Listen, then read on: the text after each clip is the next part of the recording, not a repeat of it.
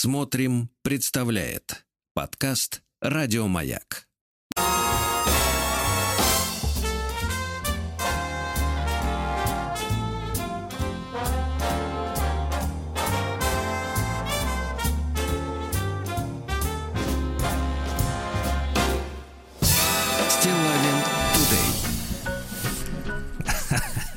Здравствуйте, дорогие товарищи. Как вас много. Владик. Доброе Да, утро. Сегодня доброе. нас трое, да. А еще придет Добин.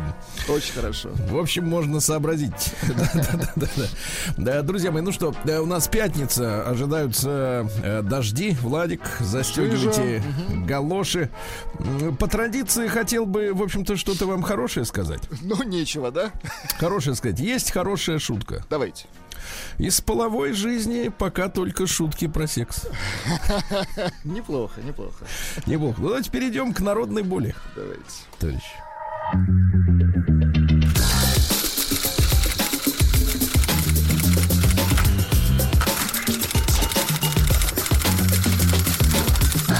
Приемная нос. Народный омбудсмен Сергунец. Так, ну что же, омбудсмену в руки, а как только попадает в руки, то все, дело, говорится, в шляпе. Э, В хоро- в хорошем смысле. А, Заметка в интернете. Слила конфиденциальную информацию после увольнения, потому что посчитала, что это правильно. Наша компания планировала кинуть нескольких поставщиков. Максимум заплатить какую-то часть от долга. Компанию нашу не банкротили, были причины. Ждали денег от заказчиков, тянули время, потом хотели выводить деньги. Не подписывали акты, придумывали кучу мелких проблем, писали претензии по каким-то мелочам, высасывали проблемы из пальца. Начальник, человек харизматичный, чисто на личных качествах всегда выезжал и уговаривал поставщиков работать по постоплатам. Уволившись, я наведалась ко всем. Вот, так сказать, э, думаю, что и в налоговую надо бы сходить. Сказала, что пусть бегут в суд, иначе останутся без денег, и пусть никогда больше не подставляют, как бы их босс не уговаривал. Я не, не хотела нагадить. Я хоть и ушла со скандалом, начальник начал орать в очередной раз из-за хрени. Я стала огрызаться, но и отправил в кадры. Но претензий не имею, зарплату получала хорошую вовремя. Просто чисто по-человечески мне было жаль поставщиков, которые жилы рвали, пытаясь нам угодить и получить, наконец, деньги. Знаю, что начальник жестко сел на жаб когда понял, что планы его провалились. И вроде я не права, слив информации, а чисто по-человечески я молодец, так как восстановила справедливость и прижучила хапугу. Да класс. Женщина прижучила, вы понимаете? Женщина прижучала, а? Прием корреспонденции круглосуточно. Адрес стилавинсобакабк.ру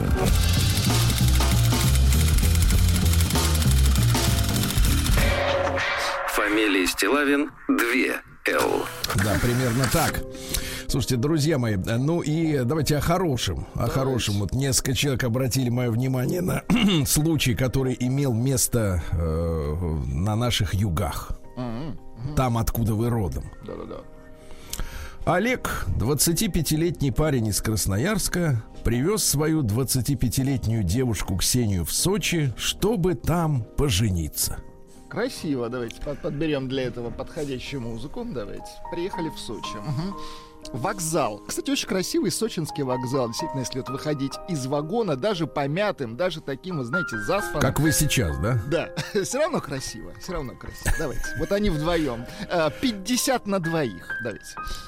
50 на двоих. Значит, смотрите. Кстати, Это звучит в пятницу как-то двусмысленно, согласен. 50 на двоих, да, это ужасно. 50 чего, спрашивается? Так вот, а, а, дело в том, что он привез девушку делать ей предложение красиво. Да, да. Вы понимаете, да? Он перед этим взял кредит на покупку бриллиантового кольца стоимостью 500 тысяч рублей. Это хуже. И повез Ксению на Министерские озера. Это где? Без понятия. Первый раз слышу, таких нет. То есть вас не брали на министерство? Нет, не брали. Всех брали, Ни а разу. меня туда не взяли ни И разу. кольца не дарили там, да? Слава богу, нет. Нанял фотографа, чтобы снять исторический момент на камеру. За 100. Стал на колено Так.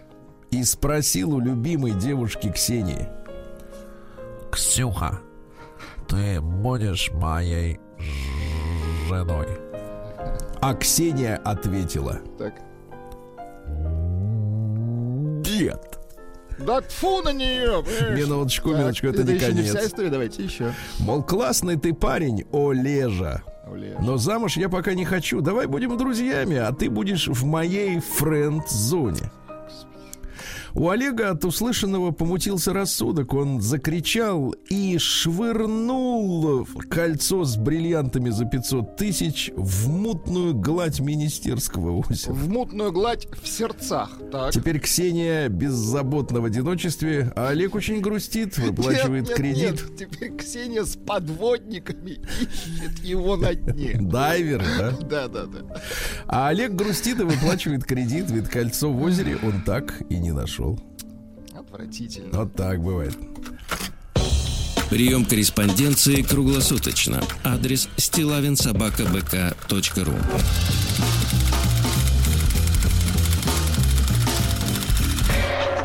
Фамилия Стилавин 2 Л. Вот ведь понимаете, какой вывод-то напрашивается, Владик? Вывод-то напрашивается, что надо на суше это делать. Ну, конечно. Лучше вообще на суше и лучше без кольца, по крайней Нет, мере. нет, во-первых, конечно, кольцо это лишнее. Но Нет, если, но если даже... вы хотите скрепить, тогда, может быть, оно понадобится. Но сначала нужно спросить девушку, конечно. Да, но если даже так, даже, даже если так, то все равно надо, как бы вот, чтобы это было в помещении. Что Ну, если конечно. швырнул, то чтобы оно как бы далеко не улетело. Понимаете, да? Согласен.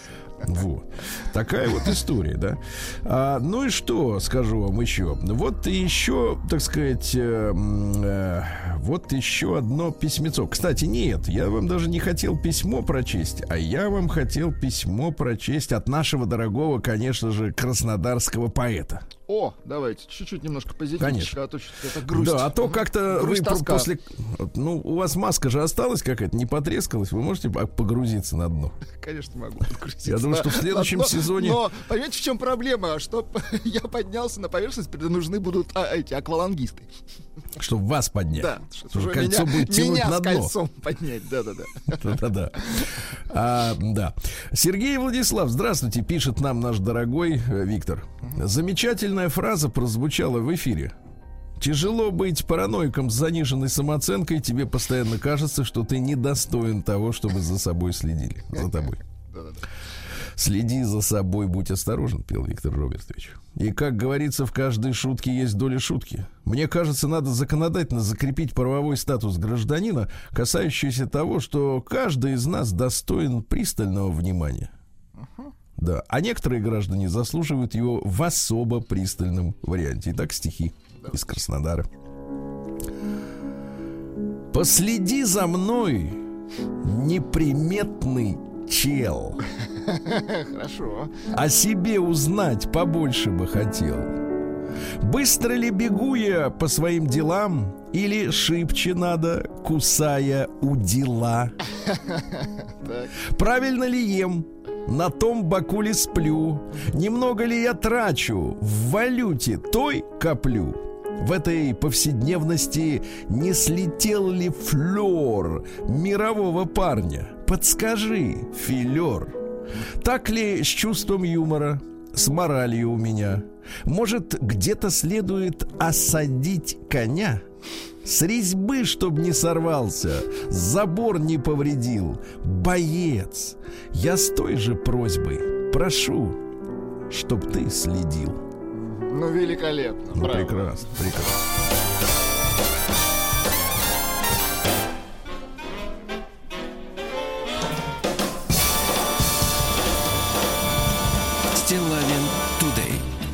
Вот такая вот, собственно говоря, э, история, да.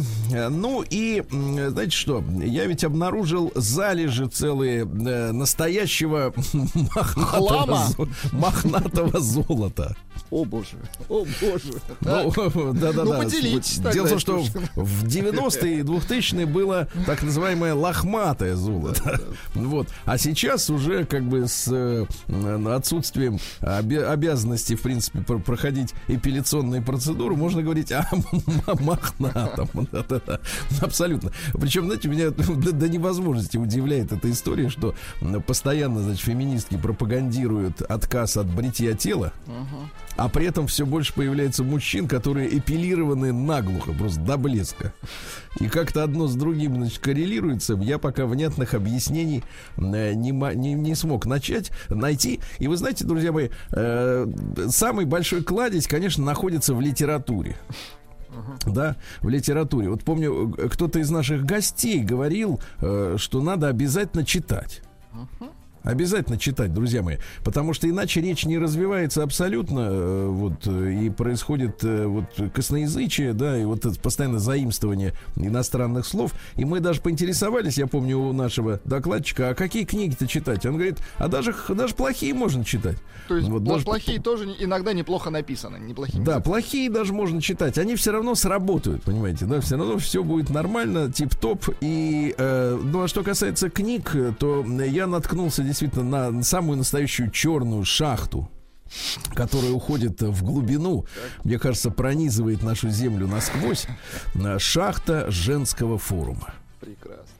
где женщины делятся друг с другом своими проблемами. Дело в том, что э, вот я так за свои годы понял, что у женщин есть некая, э, ну это, наверное, биологическая какая-то или генети- генетическая, генетический парадокс, э, что им становится легче от того, что они э, вот свою проблему расскажут, э, просто вот вербализируют. Ну, выговариваются, да. Да, то есть вот для них очень важно выговориться. И это снимает какие-то у них, я не знаю, что снимает. э, А, вот что это снимает. Тут история такая, как вот дальнобойщикам, видимо, советуют жевать жвачку, чтобы не заснуть. Нет, как дальнобойщикам советуют высморкаться, вот женщинам лучше выговориться. Нет, нет, именно жвачку, потому что движение челюстью, оно усиливает кровоток в мозгу э, и, соответственно, например, препятствует засыпанию, э, ну, понимаете, да, на трассе. А здесь тоже какие-то, видимо, след- такие процессы схожие. То есть вот она говорит, говорит, у нее давление внутричерепное повышается и как-то легчает. Легче. И вот, значит, пожалуйста, я выбрал, э, выбрал несколько, э, значит, заметок, но, а, честно говоря, одна другой краше. Просто мы же с вами должны представить, в каких условиях живут женщины. Ну, конечно. Ну, потому что иногда, мы иногда так, действительно, Владик, ну, по-сексистски Ну, мы как-то мы вот... же э, считаем, что у них все просто. Не просто. Не просто. Да, нет, нет, дело, дело в том, что просто до дури, но в этом и есть Вот ужас. видите, вот видите, вы идете по шаблонам. Нет, не просто. Да, ну давайте почитаем. Вот Кристина пишет, например. Давайте. Хорошая история. Такая проблема. Ну, то есть она об этом пишет, конечно, не в надежде получить ответ, а просто вот ей просто надо. надо вы- выговориться. Мы вместе 7 месяцев. Все было просто отлично. Идеальный секс, идеальные отношения. Тут перед очередной нашей встречей он говорит мне, что хочет одну-две недели побыть без секса. На мой вопрос, почему, прозвучал ответ «Не заморачивайся, все хорошо». Две недели я молча терпела. Так. Когда это все пошло на третью, я стала спрашивать, что происходит. На что он сказал, что однажды я его во время секса обидела. О, боже. Так. Когда он хотел... Ну, в общем, там, в когда принципе, он что-то в принципе, хотел, других, ну, да давайте так, д- д- других глаголов там, в принципе, не, не- не предусмотрено. То есть все вокруг желания, как сказал бы, или сживания, как сказал бы наш доктор, все крутится. Вот, э, ну, если вы помните, как это все происходит, я вот вспоминаю, э, там действительно все вокруг желания. Крутится. Все на нем, на нем. И причем, знаешь, вот причем у женщин... Причем и у мужчин, и у женщины по-разному, но можно понять, есть желание или нет. Хорошо. Это, это отдельный разговор, но не, Конечно. не на Причем радио. со специалистом, конечно. Специалист я могу показать просто на Не пальцах. надо ничего нам показывать. Тем более по радио. Когда он хотел и сказал мне об этом, я ответила, мол, нет, давай еще, мне мало. И эта моя фраза была сказана неоднократно. То есть он такой, можно? Она говорит, нет, пока рано. Теперь у него ощущение, что его вгоняют в какие-то рамки. Я нашел сравнение. Это, вы знаете, как новогодний стол. Подходишь, а тебе э, домашний... э, я говорю, можно, а тебе домашний? Нет, рано, рано. Нет, не стол, вы про бутылку, конечно. Ну, естественно, за, естественно. А мне говорят, рано. Знаешь, там по руке. Да-да-да, рано. Вот здесь то же самое. Да, Давайте да, вот женщину сравнивать с бутылкой. Ой, не то. Нет, женщин сравнивать с бутылкой не надо. Не надо, да, согласен. Хотя удовольствие очень близко.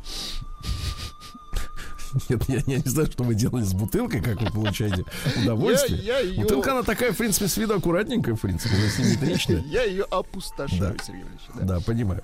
Так вот, э, значит, вгоняют в какие-то рамки. Мне кажется, это не вгоняют в рамки, это расширяют эти рамки постоянно. Человеку нужны как раз эти рамки, а ему говорят, все, нет, пока рано. Пока рано, да. В итоге у него страх и комплекс. Несколько раз мы виделись без секса. До этого Ну, Так случайно просто. ну, проходил мимо. ну, Без. увиделись, Да, увиделись. поговорили. До этого все наши встречи были с интимом. Все, видимо, включая первую. Он меня обнимает, целует, а секса нет. Ничего смешного. Мы снова серьезно поговорили. Мы серьезно поговорили, это она ему серьезно поговорила. Я тебе сейчас серьезно поговорю. Вот так это примерно звучит обычно, да? Я к молодежи обращаюсь. Так вот, э, я извинилась за свою фразу, сказала, что да, была не права, больше так не скажу, вообще меня все устраивает. Сказала, что хочу вернуть все как было, даже комплимент сделала, э, что вообще-то он лучший мужчина, что у меня был. На что он ответил, я тебя услышал. Да класс. Теперь дальше. Больше мы не виделись.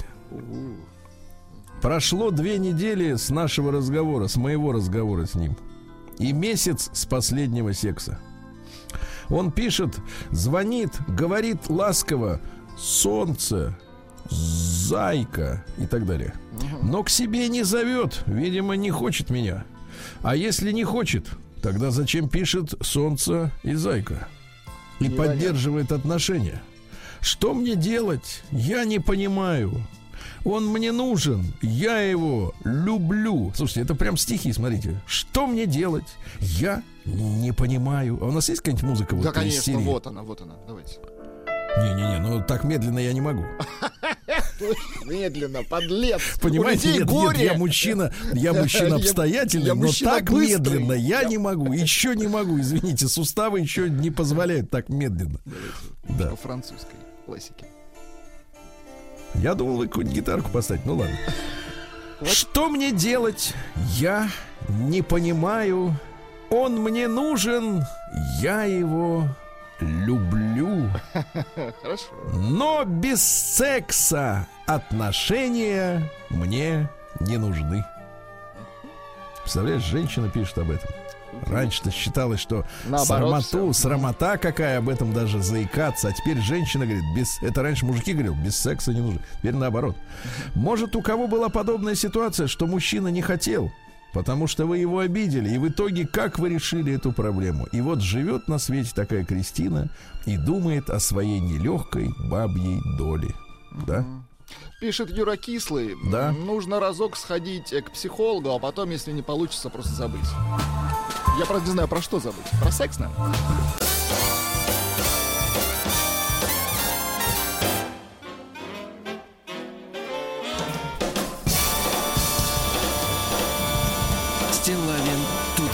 Ну, не знаю, у меня после ваших упражнений, Владик, колени местами поменялись и не встают обратно. Какой ужас. Сегодня Аккуратнее. 17 да, декабря, сегодня замечательный праздник, дорогие товарищи. День ракетных войск стратегического насла... на- Чуть не сказал наслаждения. Да, Назначение. Конечно, конечно. Вот наши ракеты самые быстрые, а это можно сказать, вот действительно, на сегодня уже это не фигура речи, самые быстрые на свете. Абсолютно точно, да. Да. Шарашат как надо. День фельдъегерской службы России. С праздником, товарищи офицеры, также. День белорусского кино. Если вы думаете, что оно осталось в прошлом, нет. Если вы проанализируете, например, э, выходящие на, нашем, э, на наших экранах э, военные, как правило, сериалы, да, про там войну, то львиная доля их сделана как раз на Беларусь фильме. Да, замечательные работы. А сегодня марш красных зонтов. Есть у вас такой? У нас нет. Хотя, конечно, Юрьевна скажет зонтов, но это не важно. День защиты секс-работниц от насилия и жестокости. О боже. Они в свое время вышли с красными зонтами. Так. Вот, все сразу. И привлекли внимание, да. Ну, я понял, работы просто мало было. Вот они вышли. э, В тот день. День, день уродливого рождественского свитера. Так. Понятно. Оленем. праздник, праздник утренних иллюзий. Нас Ну, это, как говорится, каждый как день говорится, утренние иллюзии. ну, это в стирку. Да, да, Значит, день ванных флотилий. да. Хорошо. Прекрасно. День неудачника сегодня отмечается. Да, ну и есть и на нашей улице праздник. Да, да, да. А, праздник выкаблучников. Вот смотрите, есть подкаблучники. А есть выкаблучник. и Есть выкаблучники. Это совершенно разные люди. Это артист эстрады выкаблучник, да? Да. Ну и сегодня Варварины морозы должны были бы, соответственно, наступить. Но наступят они, я так понимаю, только начиная с воскресенья. А пока у нас, честно говоря, дождь э, таким с, пародией на снег. Э, какие поговорки? Поговорки, вот, пожалуйста. Трещи, тварюха, береги нос до уха. А? Вот Хорошо. Было, было, было, было, но прошло. Да. А в 1525 году, друзья мои, родился мужчина прекрасный, о котором нам увлекательнейшим образом, э, так сказать, э, э, так сказать, нам рассказывали в среду в нашей музыкальной программе. Так. Так, наша люб- любимейшая госпожа Кирнарская. Да, да, да, да, да. Это было а такой- именно Джованни Пьер Луиджи Палестрина, который в музыке воплощал мир, в который, который создан Господом, да, и в котором нет э, э, взгляда на вещи со стороны отдельно взятого частного физлица. Да, да, да. Он просто э, показывал прекрасность мироздания. Вот да, там, вот как скажем. правило, четырех-пяти голосия. полифония, Да, да-да-да. полифония. Да, давайте послушаем чуть-чуть. Очень красиво. Честно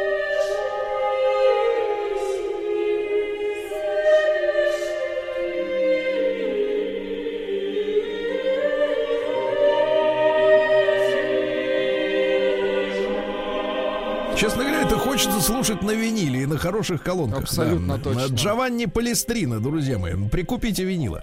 А, В 1538 папа римский Павел III отлучил от церкви английского короля Генриха VIII. А тот говорит, а теперь я буду свою собственную церковь. И сделал еретик. Еретик, да-да-да. Французский математик Габриэль Эмили Летонелье де Бретен, маркиз Дюшальтле. То есть это, извините, это женщина. То есть математик, понимаешь ли, маркиз, выходит так? Маркиза. Маркиза математик. Прекрасно. Маркиза математик в 1706 году родилась. Она, значит, самостоятельно изучила и математику, и физику, и языки без, без посторонней помощи абсолютно, да. Сделала первый перевод на французский язык э, произведения Ньютона. Вот. Э, Значит, э, знакома была с Ришелье, с Вольтером. Представляете?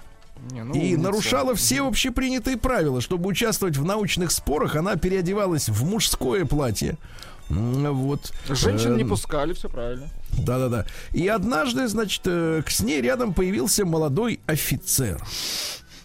То есть вот все-таки, значит, взяло Нет, свое нет, природа. Да, да. Да. От него она родила, Замечательно. а через несколько дней, к сожалению, скончалась, представляешь, вот, так сказать, медицинских проблем, да. А такой ученый был замечательный, да. В 1749-м Доминика Чимороза родился. Итальянский композитор. М, Ну вот смотрите, прошло всего там 200 лет, а насколько другая музыка уже. Попроще, согласен. Абсолютно попроще. Я бы сказал так, примитивщик ваш Чимороза. Такой Моргенштерн тех лет. Да-да-да, примитивщик. Э, Еще один товарищ. Тысяч- Кучно идем, товарищ, смотрите. А говорят, астрологии не существует. В 1770-м Людвиг ван Бетховен родился в этот же день. Смотри, одни композиторы. Да класс. А рядом Ленин сидит, плачет. Правило, это показывают, когда лежит. Вот такую музыку включают. Да, значит, дальше. Был глухотой, он страдал, к сожалению, да. Э, Вот. И, но была у него в жизни любовь, да, да. Э, Так вот, лунная соната было посвящено, вы пусть поиграет немножко, вы не стесняйтесь. Э, Было посвящено юной Джульетте Гвичарди. Красиво. Да, девушка покорила сердце молодого композитора, а затем разбила его, кинула самого, так сказать, э, Опрокинула. Мгм. Людвига. Понимаешь? Ну, А он очень расстроился, и вот это расстройство, да, но это расстройство одного человека. Ведь понимаете, в чем проблема? От того, что конкретного композитора кинула э, Джульетта, мир-то не разрушился, понимаешь? Абсолютно точно. То есть это абсолютно субъективные, э, значит, переживания, которые творятся в душе одного Личные. конкретного человека, личные, Лично, глубоко. пер- абсолютно. А э, рядом, давайте вот послушаем, а рядом прекрасный мир остался. и не никуда не И делся. никуда не делся, в том-то и дело. в котором есть и переживания, и радости, правда? Не слишком ли мы сконцентрячились на эгоистических переживаниях отдельно взятого самца? Вот что вопрос. Давайте вопрос поставим. Зададите его. Да. А в 1790 году в Мексике обнаружен камень с ацтекским календарем, который как раз закончился в 12 году. Вот э, в 2012, помните, да, много было разговоров. Э, А э, люди-то говорят, почему он закончился. Дело в том, что с 13 года началась так называемая, ну все вы это знаете, ребята, эра Водолея. Ну там на небе, короче говоря, движуха идет. Там каждые 2000 с лишним лет э, меняется карта звездного неба, которая над, над землей, условно говоря, да, ну потому что все крутится, все вертится, и доминирующим теперь является водолей. Это произошло как раз вот начиная с 13 года, поэтому календарь и закончился, он описывал ту эпоху. Они отдолбили Ну, это- свою эру и все. Нет, это, это даже не астрология, это астрономия, это, это научный факт, как бы, да. В 1797-м Джозеф Генри родился, американский физик, э, и исследовал электромагнетизм. Ну, знаете, они там покойникам электричество подводили, а те дергались. Да. Жил со, своим, со своей бабушкой, то есть, вот я смотрю, очень много общего у нас с ним, да. А после школы работал в универмаге, а потом под мастерьем у часовщика. Затем влюбился в театр, стал профессиональным актером, вы представляете? А в 16 лет вдруг почувствовал, «М, да нафиг мне нужна эта сцена, хочу заниматься наукой, представляешь? какой Понял, что башковитый. Да, молодец. Да. И экспериментировал с магнетизмом. А, Он э, применил новую технологию создания электромагнита с использованием обмоток из э, изолированного провода, намотанного на железный сердечник. Ну, предтеча динамо машины. Потом подаешь туда электроток, и он начинает магнитить, понимаешь? Молодец. Мгм. Молодец, конечно. Ну и Жюль де Ганкур родился в 1830-м, писатель. Э, умер он от нервного переутомления, выгорел на работе. Перед этим успел несколько цитат оставить. Да. Вот, пожалуйста. Так сказать, когда близко видишь людей, которые вам аплодируют, то начинает казаться, что люди, освистывающие вас, может быть, не так и глупы. Было, было, было,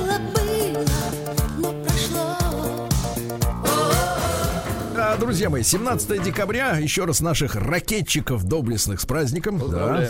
А в 1860-м Григорий Иванович Рассалима родился. Э, Близкий друг Антон Павловича Чехова, но он врач, тоже врач, как вы понимаете, один из основоположников детской неврологии. Понимаете? Вот он, например, пальцевый рефлекс исследовал. Понимаете? Конечно. А также он придумал, например, такой при- прибор, как клонограф. Даже не хочется, честно говоря, представлять, э, куда Что-то он, такое, да. где он замеряет. Клонограф, да. Иосиф Ефимович Хейфиц в 1905 году родился, э, кинорежиссер. Вот. А он пришел работать в 28 году на фабрику Совкино, советское кино, ныне это Ленфильм, да. Ну, а вы все же любите фильм «Единственное». Конечно. Как там фильм. курткой, курткой стекло можно выбить. Это Кожаной хороший лайфхак. курткой, да, Помнишь, кожаной, которую она ему откуда приволокла-то? А вы Ага. помните сандалии на Высоцком, а? Понимаешь, он же этими сандалиями взял же женщину Погоди, практически. погоди, а носки были? Вот я не, не По-моему, помню. не было. Нет, у меня, у меня нет копии в HD, поэтому не могу рассмотреть, были ли, были Да ли не, носки. хороший, да. хороший. Ну что же, э, в 1921-м э, Вячеслав Михайлович Шумский, кинооператор у нас, э, снятые им фильмы режиссера Ростоцкого «Доживем до понедельника». Да класс. Какая операторская работа, а? А Зори, Зори здесь тихий, белый бим, черное ухо, 3 плюс 2, а? Супер. Вот такой замечательный, да. Сегодня, кстати, в 25-м году родился Константин Яковлевич Ваншенкин. Мы ему посвятили, э, ну, несколько мгновений нашей программы в среду. Если хотите послушать песни на стихи Константина Яковлевича, э, стихи его, да, которые не стали песнями, можете переслушать наш эфир в, за среду, да. Э, вот так, до 15 числа его не стало, и мы посвятили ему нашу тему дня. Э, вот. Ну, а из стихов, э, э, давай, давай такие строчки просто. Спит женщина, и ты ей снишься ночью, когда кругом безмолвие и мгла, тем юношей, которого воочию она, конечно, видеть не могла. Там вдалеке, вдали- в холодном блеске полдня, десантный взвод взмывает к небесам. Спит женщина, твои невзгоды помня, больнее, чем ты помнишь это сам. Она проходит длинную тропою, как будто по твоей идет судьбе, и даже знает о тебе такое, чего ты сам не знаешь о себе. А? Прекрасно. Ребят, перечитайте его строчки, действительно замечательный, замечательный поэт. Прекрасный актер Леонид Броневой в 28 году родился. Фантастически. Обожаем, да. Да, да, настолько, настолько человек, да, вот владел, владел Собой. э, актерским мастерством, да, ну серьезно. Да. В 44 году Вячеслав э, Ганейлин родился джазовый музыкант. Э, Ну, с 87 года в Израиле, но музыка-то осталась, нет? Осталось. У нас есть трек на 43 минуты. Ну, давайте что-нибудь, давайте на 31 включите. Вот я на 33-й, 54 секунда. Так, ну что, в 68 году родилась Светлана Витальевна Светлана Витальевна. Бондарчук. Поздравляем. Да-да-да, фамилия та же. А, при росте 177 сантиметров весила 55 кило, а бабушка отправила ее на кастинг, чтобы появилась у девочки уверенность в себе. И так она выиграла конкурс Бурда Моден, стала моделью. Тут интересный момент в биографии. Вместе с подругой выходила на митинги протестов в 2011 году. Однако позже призналась, что у нее не возникло героя в оппозиции, и она перестала ходить на протесты. Ну вот видите как. Понимаете, э, женщине ей не идея нужна, ей герой нужен. Она сердцем чувствует. Конечно. Конечно, конечно. На этом же все основано в нашей жизни. Э, В 72 году в СССР учрежден орден Дружбы народов, а в 74 родилась замечательная девочка, э, поэтесса Ника э, Турбина, помните? Которая, ну, в невероятно малом возрасте писала сумасшедшие пронзительные стихи. Взрослые стихи, да. Ее, к сожалению, не стало э, при трагических обстоятельствах в 2002 году. Вот. А, ну, вы можете видеть записи, она сама читает эти стихи, да. Ну, то есть, вот перед нами, по большому счету, ребенок, да, ну как сколько там, 7 лет, 8, да, вот примерно. А она читает собственные строки, и такое ощущение, что перед тобой, честно говоря, старик. С Ну, по голосу, опытом, по, да. по, по- по голосу, по глубине э, фраз, да. Ну, например, э, там стихи 83 года, когда ей было, э, соответственно, 11 лет. Мы говорим с тобой на разных языках, все буквы те же, а слова чужие. Живем с тобой на разных островах, хотя в одной квартире, а? Очень Вот хорошо. может ребенок такое написать? Я слышал лекции специалистов, которые э, пытались разбирать, как это вот у детей так получается. Ну, да. Ну, вот непонятно, мистика, мистика. Или, например, вы умеете пальцами слушать дождь? Это просто. Дотроньтесь рукой до коры дерева, и она задрожит под вашими пальцами, как мокрый конь. Дотроньтесь рукой до оконного стекла ночью. Вы слышите? Оно боится дождя. Но оно должно охранять меня от мокрых капель. Я поглажу капли пальцами через стекло. Дождь. Дверь. Послушай, дверь, отпусти меня. Улица полна звона ручьев. Я хочу пальцами услышать дождь, чтобы потом написать музыку. А? Ну, здесь нет ребенка, да. Это, конечно, Здесь фантастика. нет ребенка. Давайте так. Давайте. Давайте. Я не вижу здесь ребенка. Ну что, в 75 году родилась Мила Йовович, наша замечательная соотечественница, правильно? Вот русская женщина, которую волей судеб за закинула туда. Но она Ну-ка, дайте. держится, она молодец, поет. А песни. поет ведь еще. дороги шел я молча, Швал. Бьелча. и была нам пустынна и длинна. Такое ощущение, знаете, что вот искусственный интеллект подбирает как-то интонации, да. А, вот. А, я всегда мечтала найти такого мужчину, с которым чувствовала бы себя как маленькая девочка. Ну, это вообще, в принципе, распространено среди всех женщин, надо сказать, да? То есть в этом смысле Мила не уникальна. Но дальше следующий вывод, который пора сделать остальным, потому что Мила уже его сделала. Пока не поняла, что все мужчины сами как маленькие девочки. Оксана Федорова родилась, наша замечательная красавица, да. Она, Дайте кстати, песню. поет. Конечно. да? Конечно. Ну, ладно. Сами попросили. Кис моя киска, киска, кис, кис. О, достаточно, как всегда. Да. В 89 году на телеканале Fox э, показали первую серию мультсериала «Симпсон» пророческого, вы же знаете. Там они и Трампа предсказали. Э, Кстати, сейчас на, тема такая СССР 2. То есть э, сценарий пи- писал Нострадамус, да? Да, и цитаты. Э, точные результаты выборов сообщат через две недели. Так долго? Не нравится? Езжай в Россию.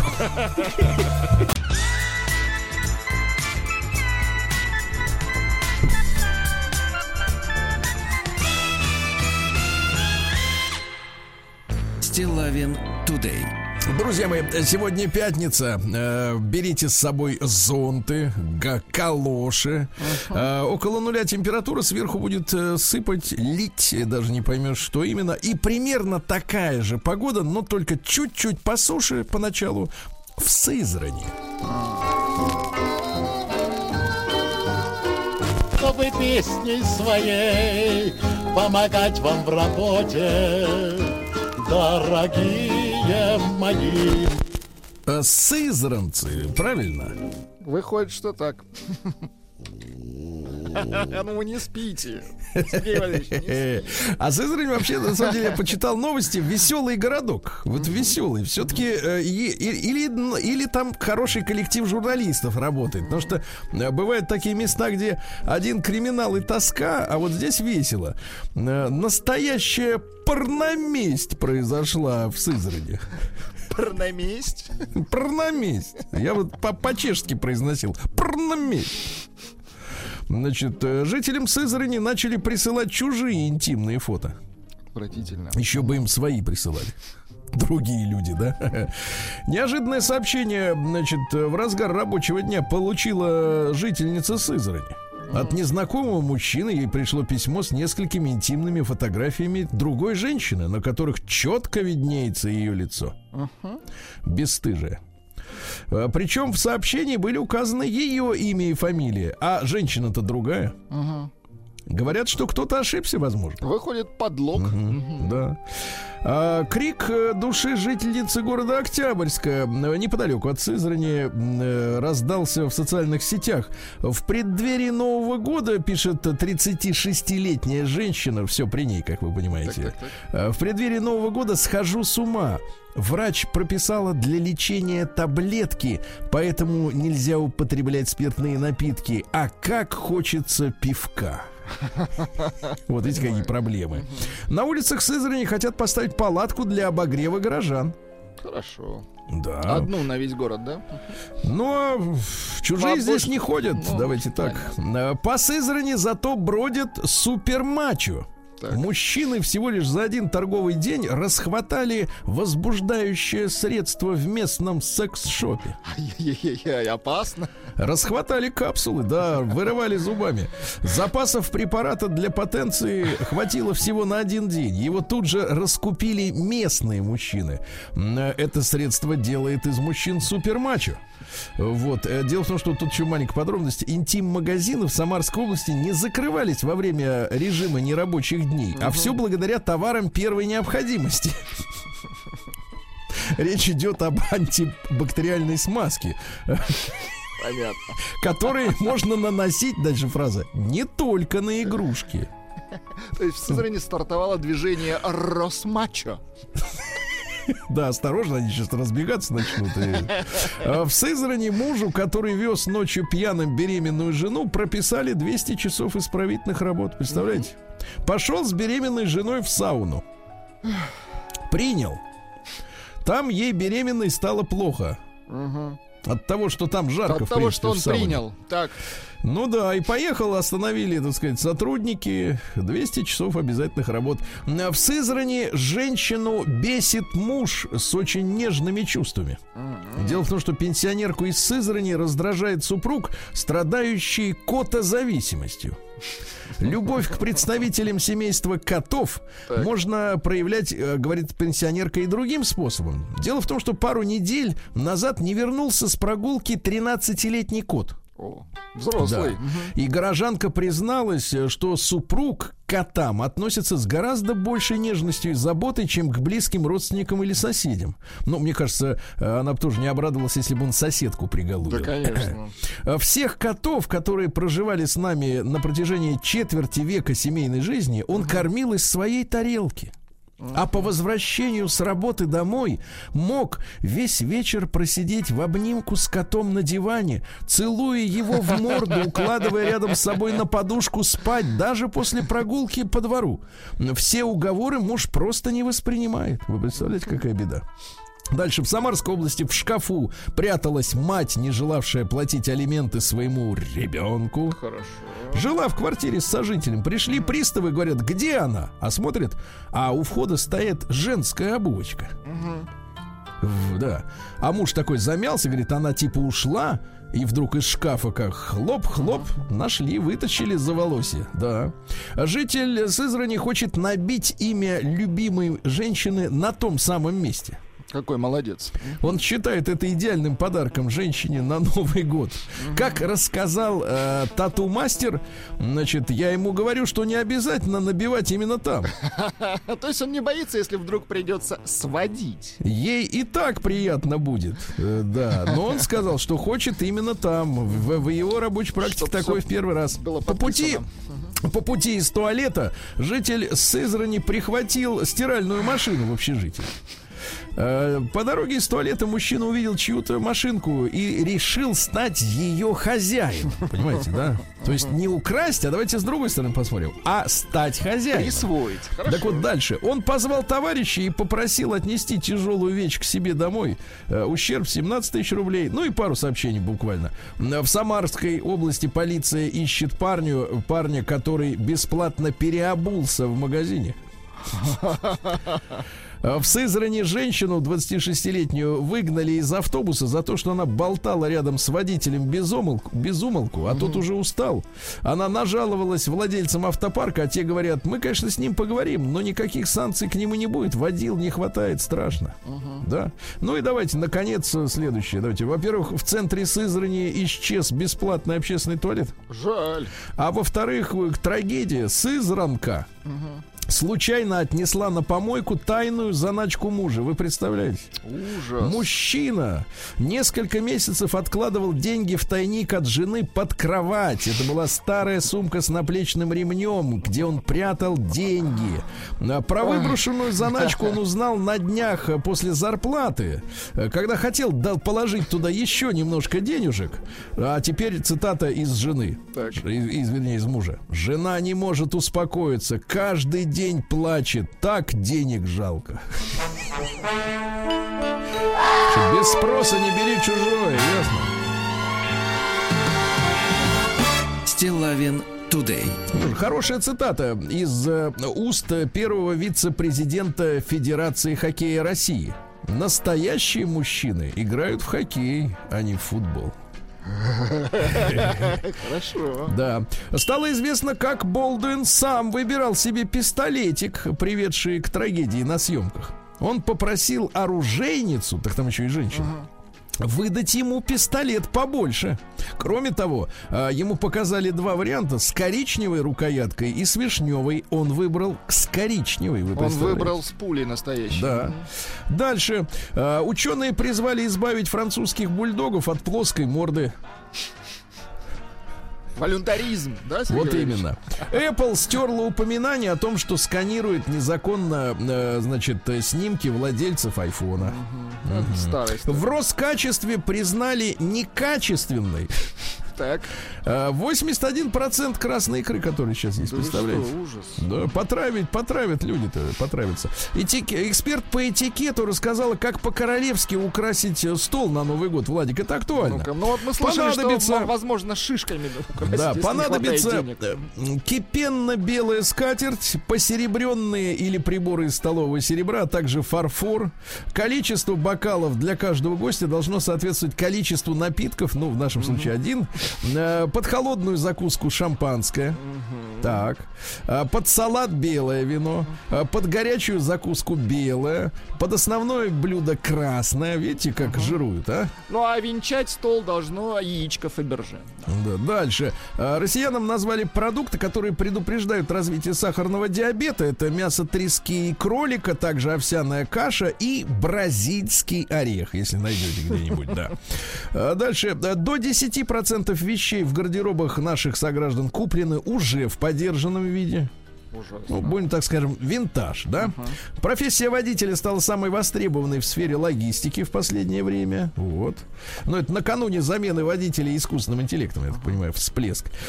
Производителей масла и сахара освободят от выплат бонусам ритейлерам. Вообще об этом у нас как-то мало говорят, но ведь вы же понимаете, это самые настоящие поборы, которые в том числе влияют и на цену продуктов.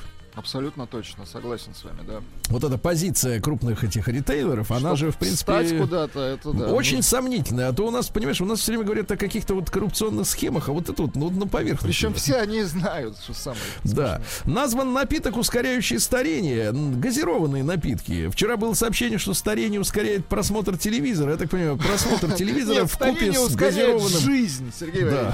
А российские войска получили защиту от иностранного высокоточного оружия. Очень хорошо.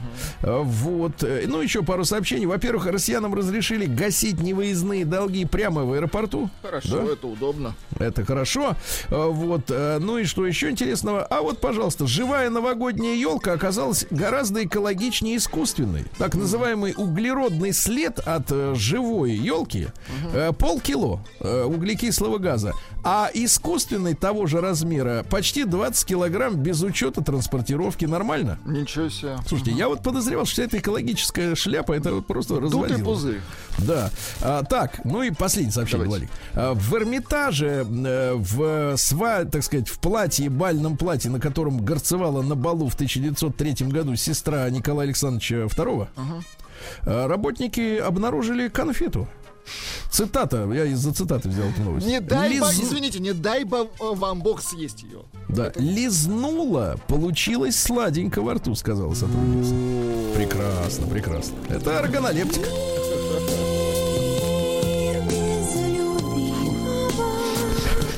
Так, ну что у нас в мире женщин? Визажист э, Сираштан. Красивая фамилия. Да, Сираштан. Ну вот, посоветовал женщинам отказаться от блесток в макияже на Новый год. Блестки и глиттеры. Можете посмотреть, что это такое? Ну, это типа... Первая буква Г, а- аккуратно не оступитесь. Глиттер. Две, две буквы Т, если что. Я не вот, понимаю, вот что это нашел глиттер для лица. Что это? Сухой. Нет, сухой. Еще хуже.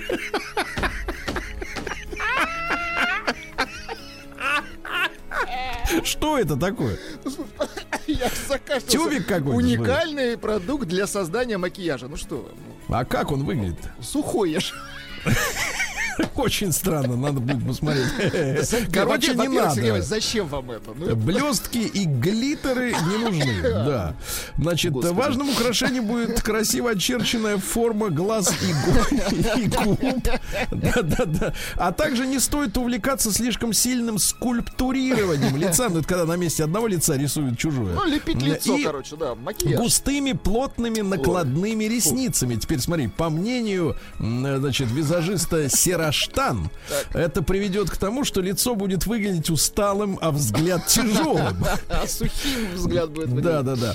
А, Водонаева раскритиковала Бен Аффлека, который сказал, что уже спился бы, если бы не бросил свою предыдущую жену и не сбежал к, Дж- к Джло. Цитата следующая.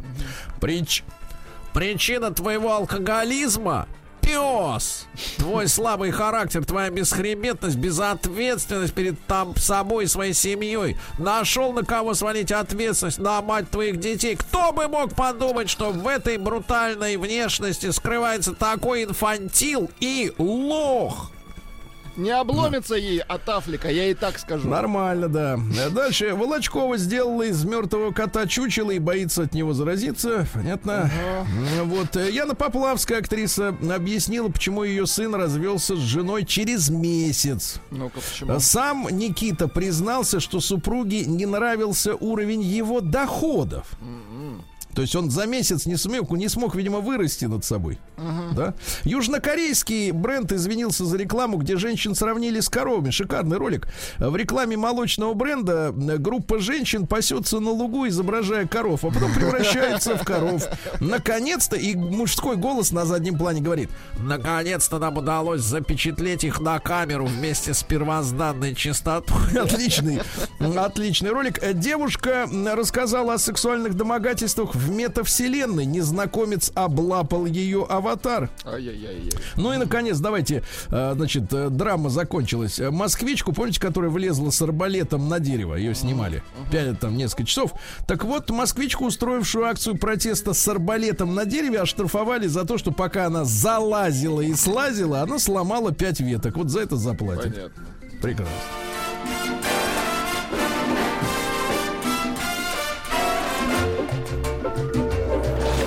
Новости капитализма. А, Ну что же, судья в США э, назвала чернокожего грабителя, который пытался угнать ее тачку, черным черномазым тараканом.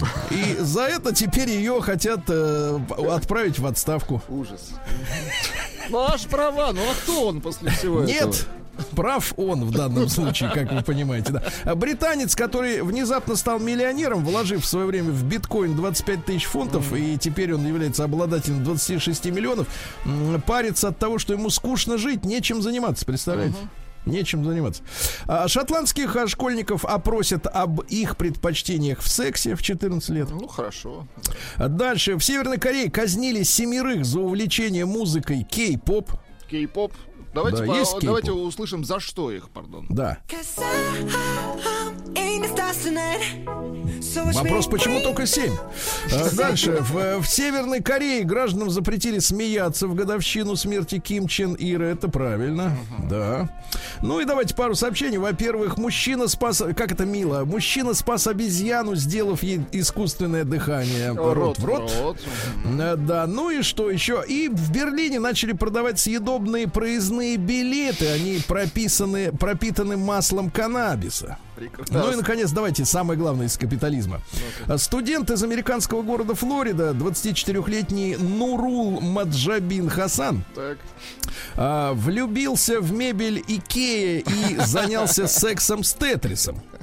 А, Вот, э, вот 24 Да, года мужчине. Он предпочитает, чтобы его называли фрактальная база данных. Э, Пояснил, что считает объекты более привлекательными, чем людей с точки зрения романтики, эмоций и близости. Мужчина подчеркнул, э, что всегда был таким уже с четырех лет. Все началось с влюбленности в мультипликационного персонажа храброго маленького тостера. В детстве он любил мебель Икея. А, Вот э, ему нравилась форма этих объектов. Но первые серьезные отношения с- так. да, у него начались в 15-летнем возрасте с мультиметром. Я даже не знаю, что это такое. По имени. Дэйв. Причем с мультиметром мужчиной, заметьте. Ужас. Первое серьезное увлечение.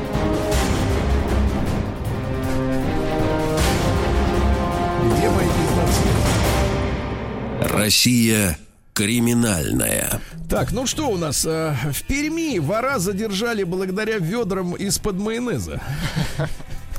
Значит, 46-летний мужчина откин... э, извините, освободился в 2017 году и большую часть э, жизни он уже отбывал за квартирные кражи. Умел это делать в совершенстве, ловко, быстро. Но во время одного из таких преступлений сломал пятку. Поэтому прихрамывал и вынужден был носить на ноге ведро из-под майонеза. Ага, на варе и ведро горит. Вот. Да, и вот по видеозаписи с майонезным ведром на ноге его и, собственно говоря, э, поймали, да? Вот. Ну и что? И давайте о чудовищном. Пенсионеры из Екатеринбурга, э, значит, решили купить э, в автосалоне новенький Hyundai за 600 тысяч рублей. Недорого. А, Значит, продавец пообещал им этот автомобиль за 600 тысяч рублей, но когда дело дошло до сделки, значит, с чем уехали на, э, так сказать, э, из автосалона пенсионеры? На новеньком Hyundai, но с кредитом на 8 лет, э, за который им придется отдать 2,5 миллиона. Жесть. А люди пришли покупать машину за 600 тысяч. Мне кажется, это Ну, слушайте, разводило. это развод, конечно. самое Ну и, наконец, о хорошем. В Новосибирске все-таки завели уголовное дело из-за троллейбуса, который бьет пассажиров током.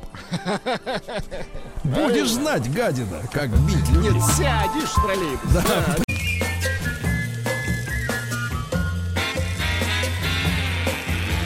Уже не новая музыкальная программа. Друзья мои, ну что, сегодня у нас пятница. Надо гражданам сообразить хорошее настроение. Правильно? На всех, не на троих, на всех. И я рад, что в нашей студии герой этой недели, человек, который сдал шахматную банду. Шахматист со стажем. Нет, нет, его зовут не Хаха, его зовут Егор Новиков. Егор Алексеевич, доброе утро. Доброе утро. Да, ну как вы себя чувствуете в роли героя? Вы чувствуете, что ваша это, финансовая привлекательность начала подрастать? Расти. Растет, Скакануло да, вверх что-то. Надеюсь, что, мать. что растет. Я еще пока надеюсь, что акции пошли. Пошли, вверх, пошли, да, вверх, да, да. Но иногда бессимптомно это же происходит. ты Да, знаешь, да, вот пока, Акции Егор Инвест. Да, да, да. пока, видимо, А, точно Достаточно, мне кажется, кажется, просто представлять, что на счете добавилось нулей. А я и представляю, мне этого достаточно. А вы приглядитесь, может, добавилось уже. спокойнее. А, ну что, Егорушка, чем, тебе, по- чем порадовать? Ох, э, я решил э, э, чуть больше изучить э, турецкий, э, туре- турецкий, турецкую музыку, потому что э, в моем понимании всегда было вот, э, что в Турции это э, Лето. ну лето, да, и какая-то непонятная такая, ну вернее она до- так. до- достаточно понятная музыка. Красивая, Э, приятная, красивые, поют. да, вот что-то такое поп и в этом Поп. духе. А, и в итоге поискал, порылся в интернетах и нашел, что оказывается в Турции есть и э, рок, есть и панк, и вот э, мой выбор пал на пост-панк и даже э, готик-рок, вот такое даже направление. Э, группа называется She Passed Away. На турецком, естественно.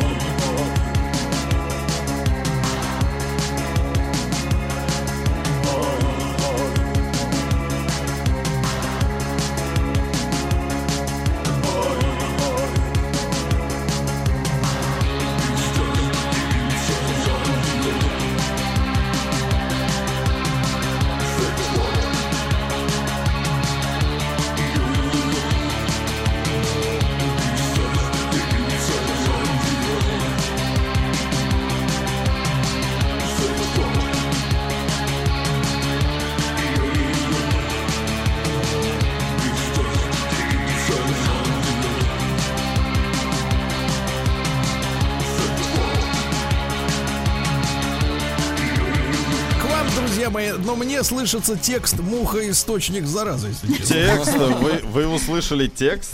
Это, по- по-моему, рыба такая, да-да-да. Ну, Не, не ну, знаю, для- прекрасно, для, прекрасно. Турции очень необычно.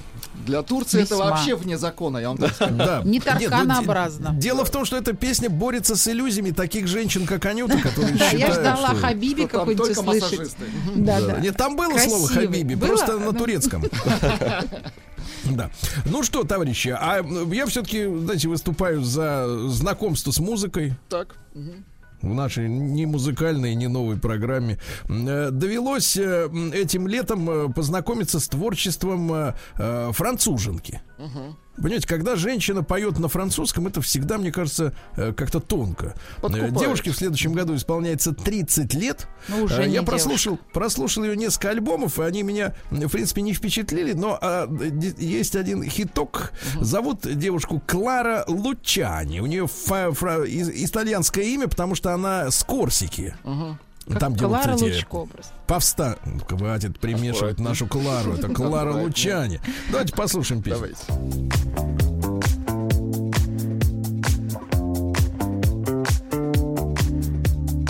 Je rêve, pense-moi pour voir. J'avoue, j'ai du mal, j'ai du mal à le croire. C'est moi qui chantais ce soir. Est-ce que c'est moi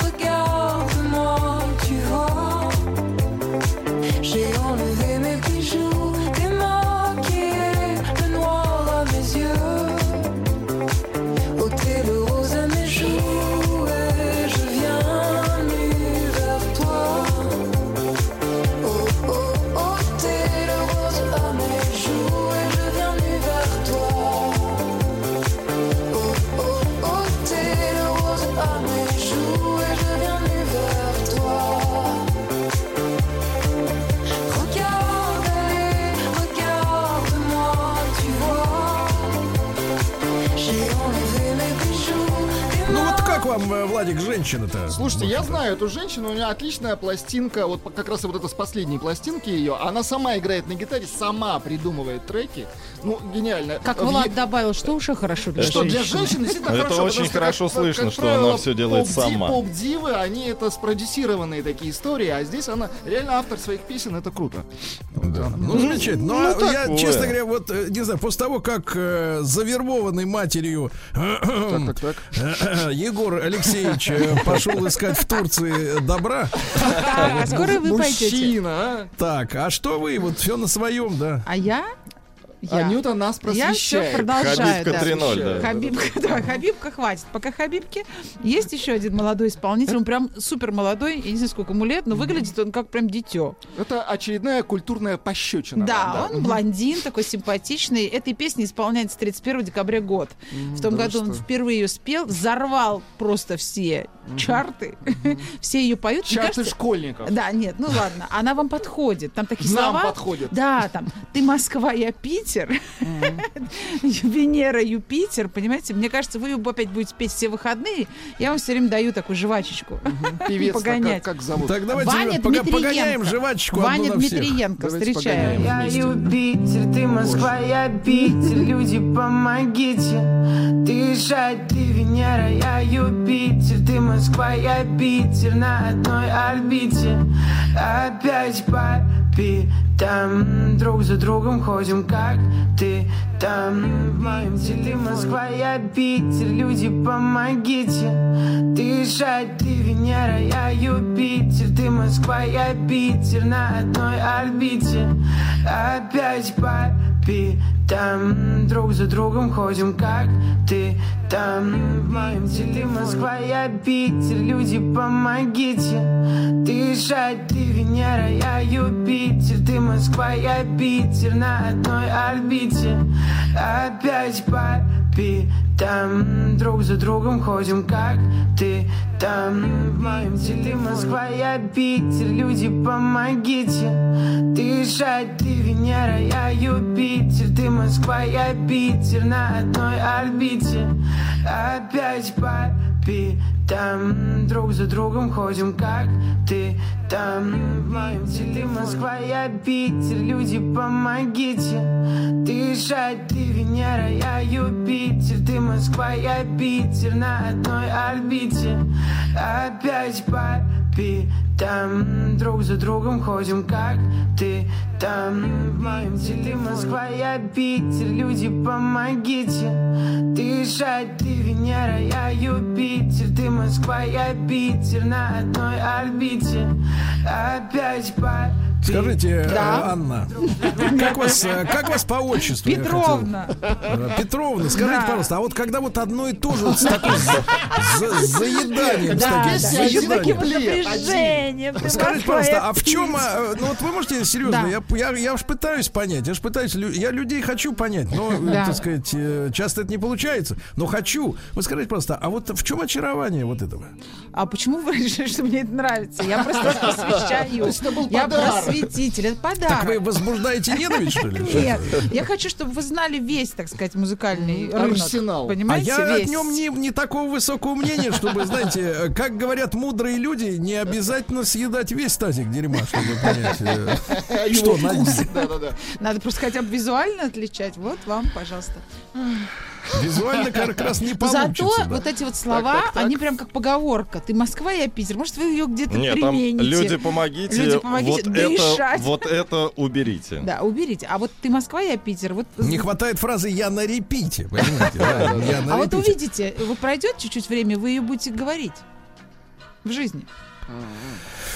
Не Как хотелось бы в хорошо, это что, верить. как хорошо, что не буду. Да. Да. Ну ладно, э, значит, мама наша, к сожалению, вот как идет гашение кредита, пупсик? Идет, я планирую еще миллион. Зачем, Рефинансировать. зачем Вы мне сами вам предложили. деньги? Вы хотите быть нужной стране, я так понимаю, ее Мне банковской нужна системе. новая машина, надо миллион. Ну, что Не делать? вовремя вы вспомнили про машины. Ну, а что делать? Машину надо было брать год три назад. Ну, уже год три назад.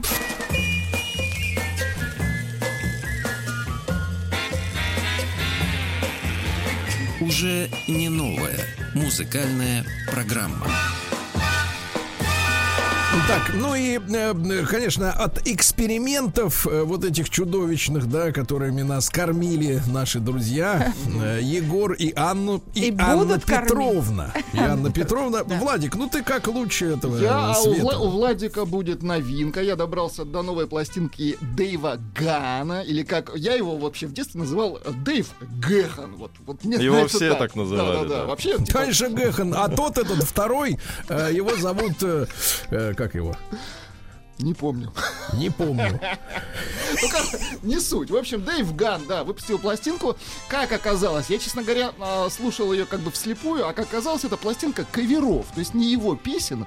Но послушайте, а, это так а, записано и так спето, как будто это его реально его песни, понимаете? То есть Настолько- он решил стать хозяином этих Да. песен. Да, да, да, они настолько органи- органично звучат в его исполнении. Там нет хитов, почему я и удивился, думаю, каверов? А, а на что эти То кавера? есть он Она- испелся, Да, да? да, да. Испелся О- уже. Он нашел вот именно такие песни, Нашел. которые, которые по- подходят ему вот органически. Но э, он, э, если говорить о, скажем так, подаче, она черно-белая. То есть это абсолютно такая интимная пластиночка, которую нужно слушать дома, одному, в наушничках. Вы получите удовольствие. Эва, но, на как. но все-таки, все-таки один хиток там затесался. Он идет последним треком, ну, чтобы не, не мозолить глаз. Ну, чтобы человек Вот. не, ж- не Да, жалел да, о да. потраченных деньгах. Это Технологии он там Но мы, с перепел, ним- нет? мы же его будем слушать. Да, мы его Хитов? будем слушать. Я, в принципе, подготовил э, в, в оригинале это трек Элвиса, Элвиса Пресли, но популярность он завоевал в исполнении Pet Show Boys дуэта. В 87 Господи. году они я сделали. Я могу Так. вам напом- напомнить, как звучал. Напомните. Да-да-да, как звучал вот Pet Show Boys. Это был супер хит. Просто... А Ну, ты, мне- ты всегда в моей башке. Вот, и послушайте, как... помним. Да, и послушайте, как его сделал Дэйв Ган. Гэхан. Вот.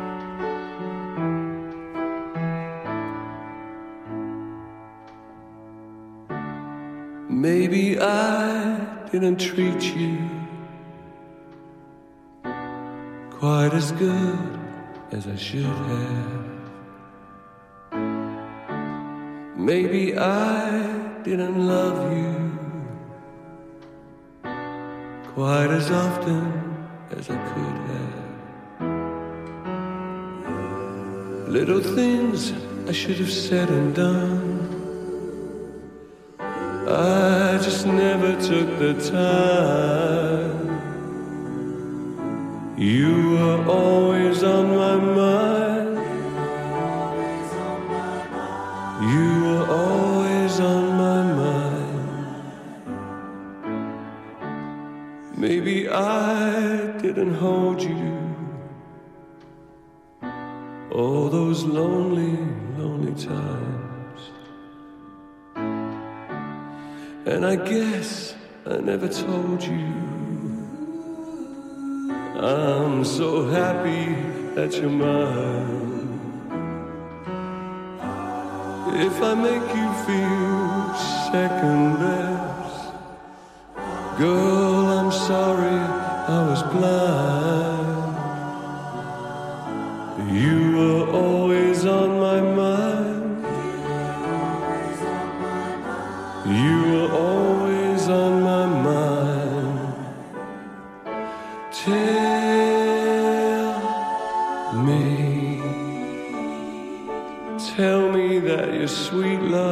Hasn't died.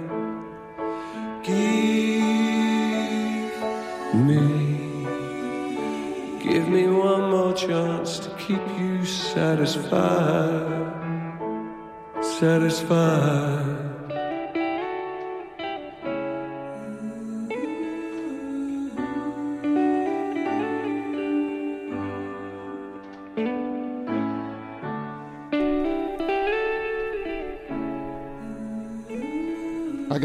Какие женщины на подпевочках, а? Это Трезвые, белый кстати. танец. Дамы приглашают Трезвые кавалеров. женщины. Потому что Гэхан, конечно, в 90-е, я так понимаю, прошел через все э, формы зависимости. к Да, и у Да, него, да, да, видимо, да. все закончилось. Вы Потому что он чужие песни начал петь. Слушайте, но пластинка записана э, полностью живыми акустическими инструментами. Но медленно. Живыми. Ну, да, она такого ин- ин- интимного Петровна, ты угомонись ты уже. Подожди, понимаешь? со ну, своими угомонись танцами, Ну, посиди спокойно Но- на стуле. Но Постой сама в углу. подача это э, подача Элвиса. Вот оригинал принадлежит Элвису. Послушайте, как пел эту песню Элвис.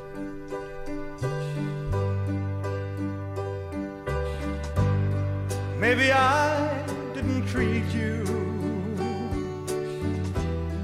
quite as good as I should have. Спел таким образом, швырнул на стол чаевые и вышел из бара. Ну, он мог себе позволить, да-да-да. Да, а вот Pet Shop Boys работали над треком, так сказать, серьезно. Но они сделали хит вообще 300 Конечно, процентов. конечно. Вот Петровне понравится, да. Я люблю. Чувствуете ее турецкую мощь? Я люблю такое, да. Потому что человек должен быть с энергией. Песня Вы любите когда так. Давайте не, не люблю когда так. Любите когда так.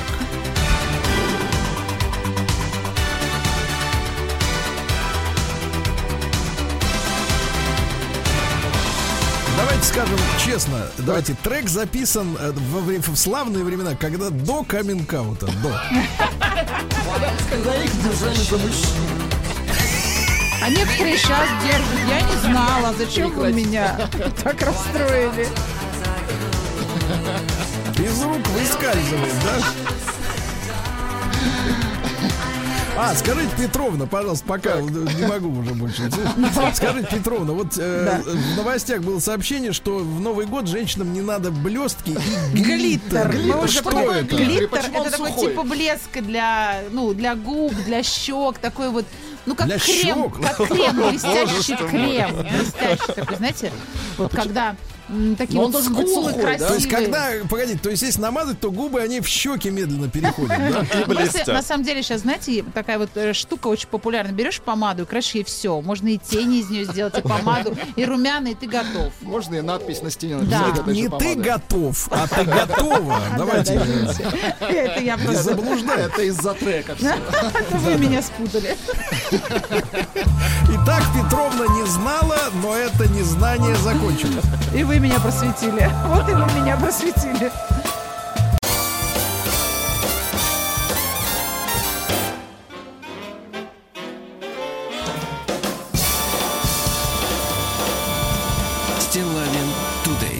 Товарищи дорогие, а задумывались ли вы когда-нибудь об организации проведения архитектурных конкурсов?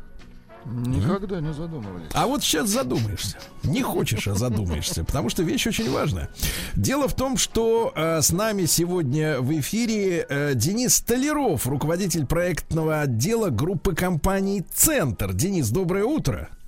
Доброе утро. Да, агентство стратегического развития «Центр» — это российская аналитическая и консалтинговая организация, которая реализует проекты в сфере девелопмента, градостроительства и урбанистики. Занимается вопросами комплексного развития территории, объектов недвижимости, а также качества городской среды более чем в 50 регионах России. Понимаете, больше половины. А, Организация была создана в Москве в 2014 году. Сегодня «Центр» один из ведущих операторов профессиональных архитектурных, градостроительных и дизайнерских конкурсов. Ну и всего за несколько лет агентство организовало и реализовало на высоком профессиональном уровне более десятка крупных мероприятий, среди которых концепция развития территорий Москвы-реки, о, раз. Конкурс на разработку архитектурного облика станций московского метрополитена новых. А, два. Конкурс на разработку концепции развития набережной системы озер Кабан. О, и многое, кстати, другое. Да, Денис, еще раз доброе утро.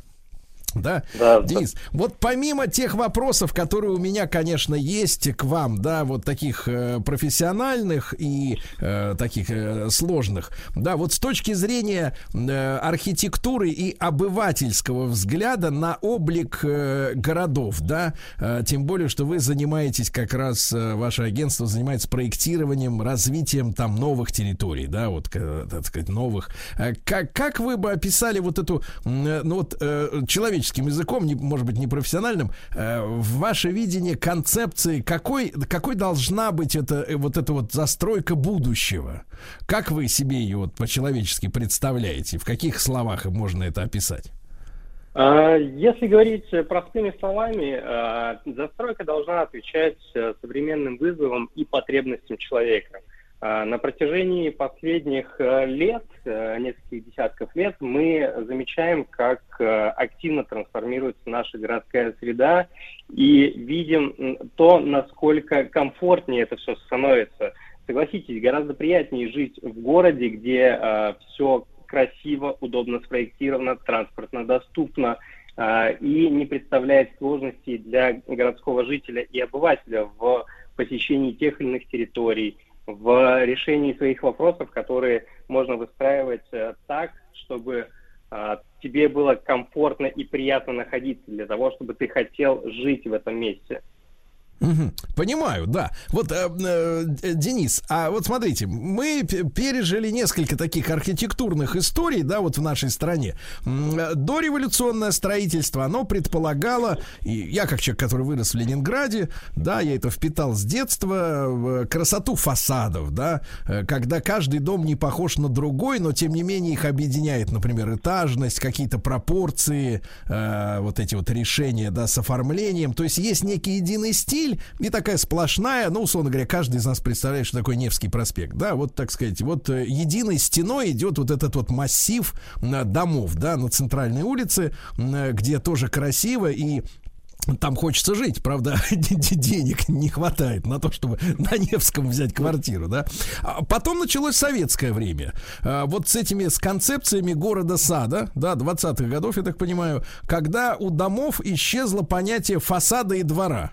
Потому что вот эти все советские дома э, многоэтажные, да, которые после войны особенно появляться стали в огромном количестве, все эти спальные районы э, с огромным с, огромной степенью озеленения, они стали себя представлять вот такие вот коробки, да, у которых, ну нет фасадной части, лицевой какой-то дворовой, э, то есть вот какая-то вот такая неразбериха с точки зрения, где вход, где выход, где зад, где вперед, то есть вот все вот так вот намешано, э, и даже я читал психологические исследования, что это как не очень хорошо сказывается на психическом здоровье людей, когда они не знают, где вперед, где зад.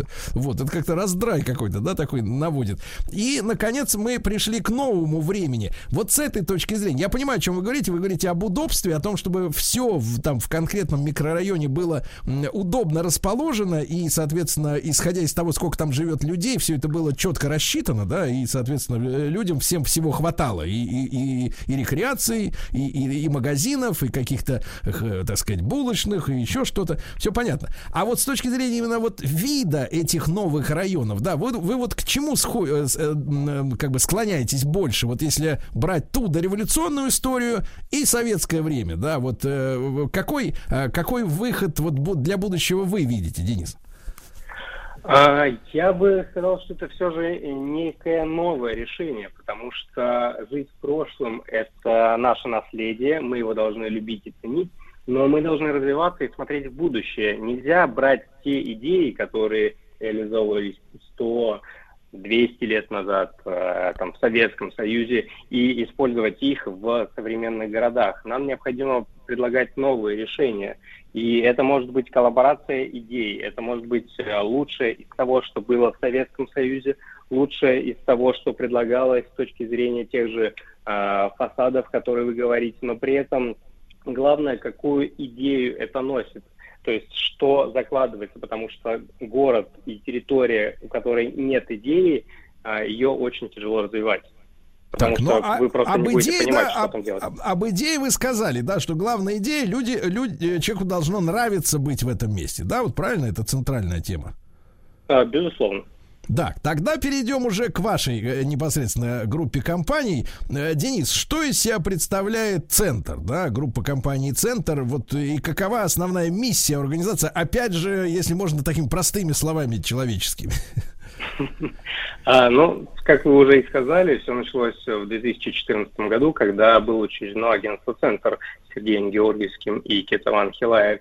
А, коллеги осознали, что наши города и территории обладают огромным потенциалом для развития. А, вместе с этим данная ниша на российском рынке была совершенно пуста. И, собственно, ну, они решили заняться этими вопросами. А, В 2021 году агентство «Центр» было преобразовано в группу компаний, так как а, в настоящий момент это довольно созвучно духу времени, а, современным вызовам, коллаборациям, сотворству, а, в том числе, которые мы видим в а, новых вызовах и задачах. А, Понимая это, мы решили, что а, в группе компаний каждая из компаний сосредоточится на определенных задачах. А, Мы решили, что агентство, центр, будет а, сфокусировано на аналитике, связанной со сферой градостроительства, девелопмента, моделирования городской среды. Проще говоря, а, стратегическими документами и определением развития в долгосрочной перспективе. Центр Лаб же развивается как международная урбанистическая лаборатория и объединяет уникальных специалистов по трансформации среды и экспериментальным проектом. А, Лаборатория работает над поиском новых, уникальных, инновационных решений, в том числе а, для таких территорий, как Арктика, северные города, потому что мы видим большой тренд в этой области, потому что а, территория России имеет большое количество северных территорий, и жизнь людей в этих регионах совершенно необходимо сделать комфортной и улучшить ее качество. Ну, а если э, сформулировать нашу главную миссию, то я бы это назвал как наполнение новой жизнью территории любого масштаба. Для того, чтобы э, сгенерировать идеи для городов, регионов, территорий, э, содействовать формированию новой модели развития в России в принципе. Принципиальное развитие очень важно, чтобы мы перестроились, мы изменили наше мышление и изменили подходы к развитию городов, тех территорий, где мы, собственно, с вами и живем. Подходы, да? Ну, а вот чем центр отличается от других компаний, которые занимаются развитием тоже городской среды в России? Вот э, как вы объясните? Ну, тут бы я выделил в первую очередь э, то, что вне зависимости от э, типа и типологии проекта мы не верим только в кабинетную работу. Мы всегда посещаем территорию и объекты, которыми работаем. Э, мы реализовываем проекты по всей стране, как вы уже ранее сказали, у нас э, более 50 регионов, э, где мы делали те или иные проекты – начиная от самого южного города Российской Федерации Дербента, расположенного в Республике Дагестан, не знаю, продолжая самым крупным городом, заполярным кругом, Мурманском, или же самого удаленного субъекта Российской Федерации Чукотки.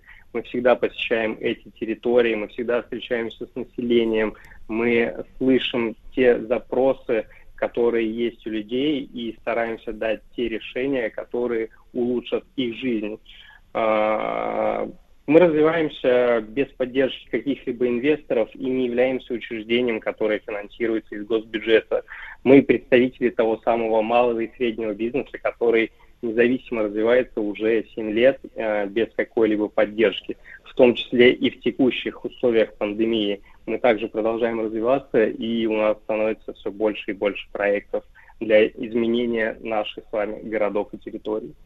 А если говорить вот о проектах, Денис, то э, какие-то вещи, которые вот могут жители сами наблюдать, да, в своих городах, вы говорите о 50, да, вот регионах, где можно, э, где вы занимаетесь э, своим делом, э, вот чем можно уже полюбоваться за это время? А, для жителей столицы я бы предложил обратить внимание на станции московского метрополитена, о которых вы ранее упомянули. А, данный проект а, является одним из э, наших портфолио, одним из проектов в нашем портфолио. Мы уже три года к ряду разрабат... проводили конкурсы, в рамках которого э, разрабатывался архитектурный облик станции московского метрополитена. А, так жители столицы могут, уже посетить станцию метро Марьина Роща, так. дизайн которой был разработан непосредственно в ходе конкурса.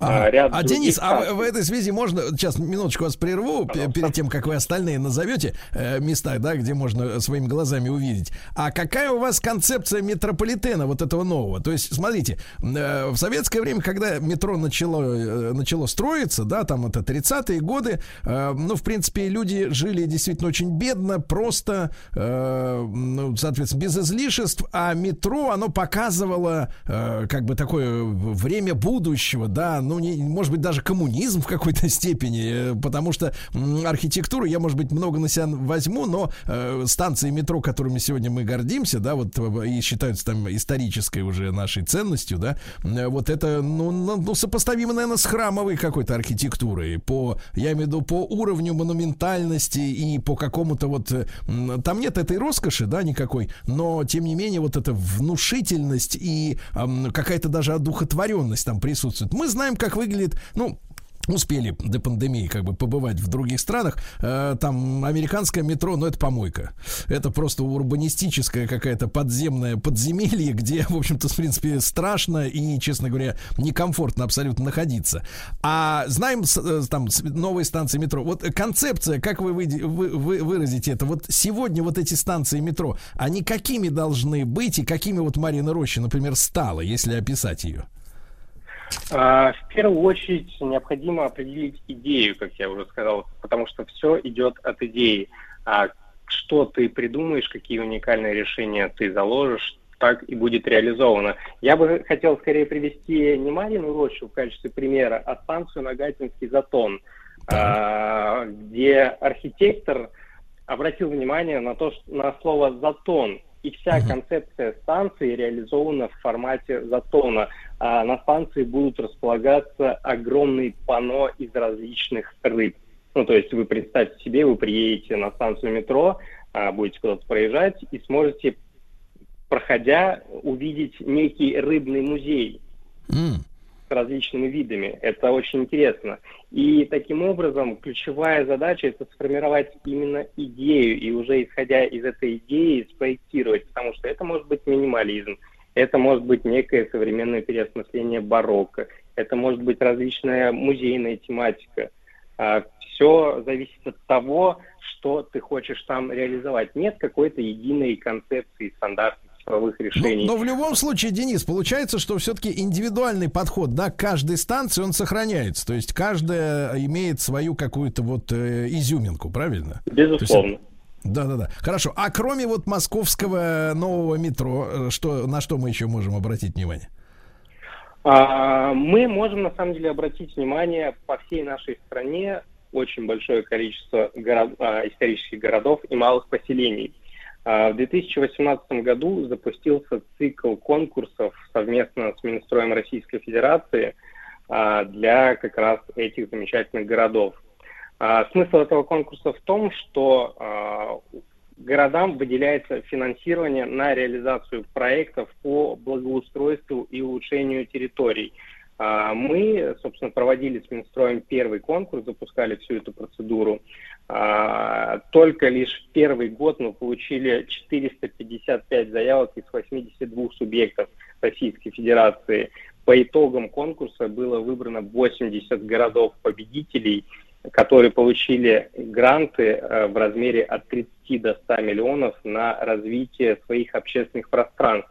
И, собственно, уже сейчас мы можем увидеть в этих малых городах те проекты, которые тогда подавались в качестве концепций, а сейчас уже разработаны и реализованы. А в настоящее время эта практика продолжается, и в конкурсе участвует все больше городов.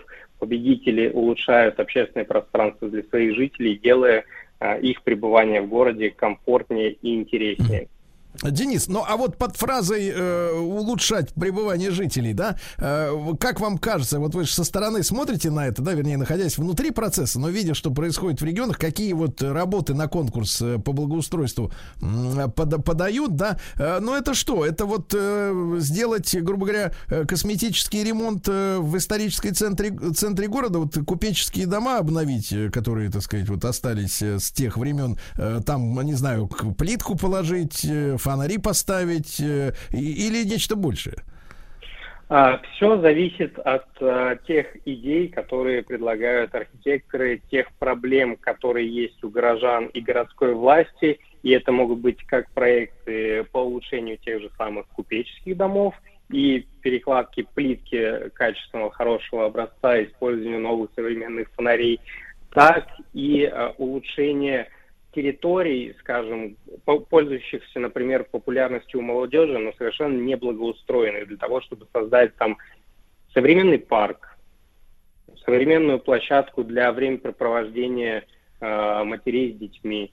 То есть это все зависит от э, тех задач, которые ставят э, перед собой городские власти, э, смотря на вызовы, которые э, перед ними предстают. Друзья мои, ну мы сегодня говорим об организации проведения архитектурных конкурсов. Да, с нами Денис Столяров, руководитель проектного отдела группы компаний э, «Центр», э, агентство стратегического развития «Центр». Это российская аналитическая консалтинговая организация, которая реализует проекты в сфере девелопмента, градостроительства, урбанистики в 50 регионах России. Ну и наш эфир проходит при поддержке программы мэра Москвы «Мой район». Мы продолжим после новостей.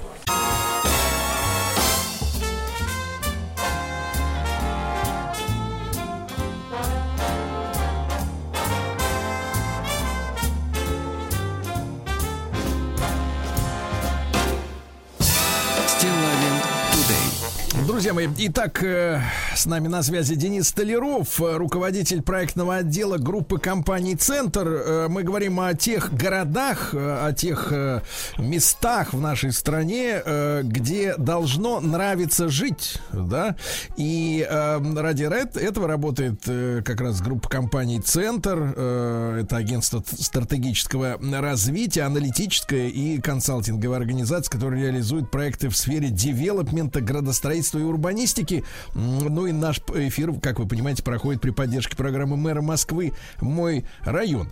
Да, Денис, еще раз доброе утро, да? Ну, а Да, вот э, э, какие услуги вот э, ваше агентство «Центр» э, предоставляет? Э, э, Какую они миссию несут, эти услуги? А, Мы занимаемся вопросами аналитики исследований, разработкой концепции развития территорий, функциональным про- программированием среды, организацией профессиональных конкурсов, проектирования. А, Проще говоря, по сути, мы занимаемся всеми вопросами, связанными с э, моделированием новой реальности, с поиском скрытого потенциала городских пространств и объектов, при этом не только городских, но и территориальных. Это может быть совершенно новая территория для создания чего-то, чего никогда не было. Мгм.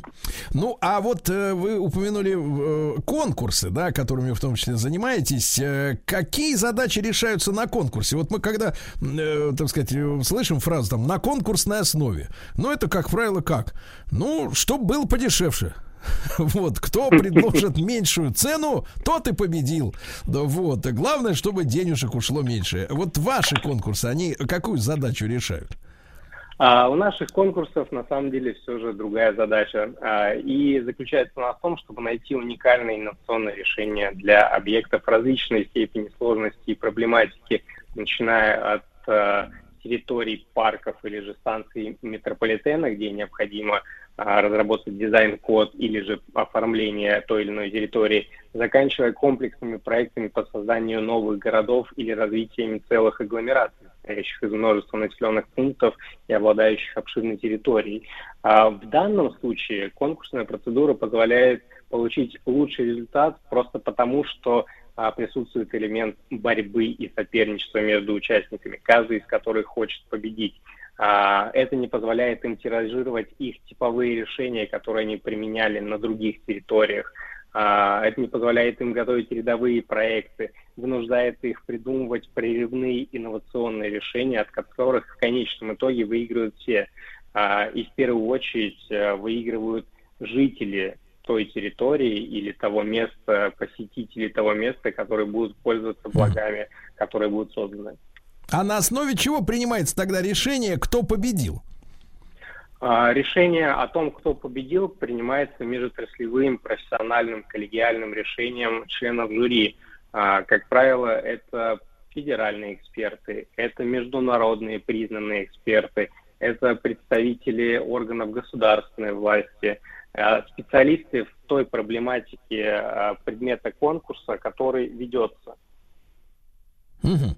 Понимаю. Ну вот я читал, э, Денис, о том, что э, недавно начался прием э, конкурсных заявок для участия в открытом международном, интересно, э, конкурсе на разработку архитектурно-градостроительных решений территории Горская.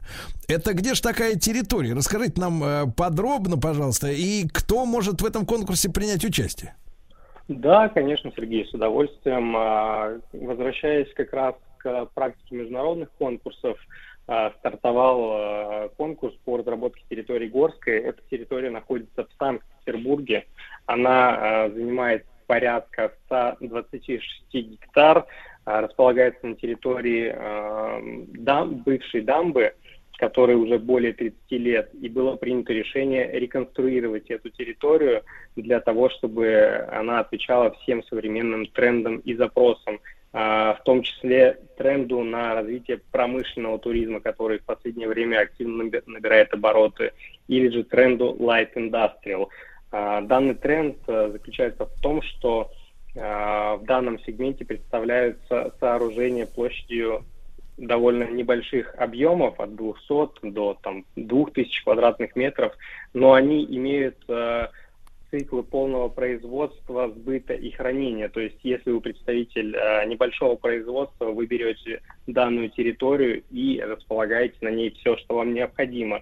Э, возвращаясь к оценке решений э, и международной составляющей, данный конкурс проходит при непосредственной поддержке международного сообщества городских и региональных планировщиков. Это ведущая мировая организация, которая занимается вопросами развития городов. А, Совета по экологическому строительству в России, Ассоциации ландшафтных архитекторов.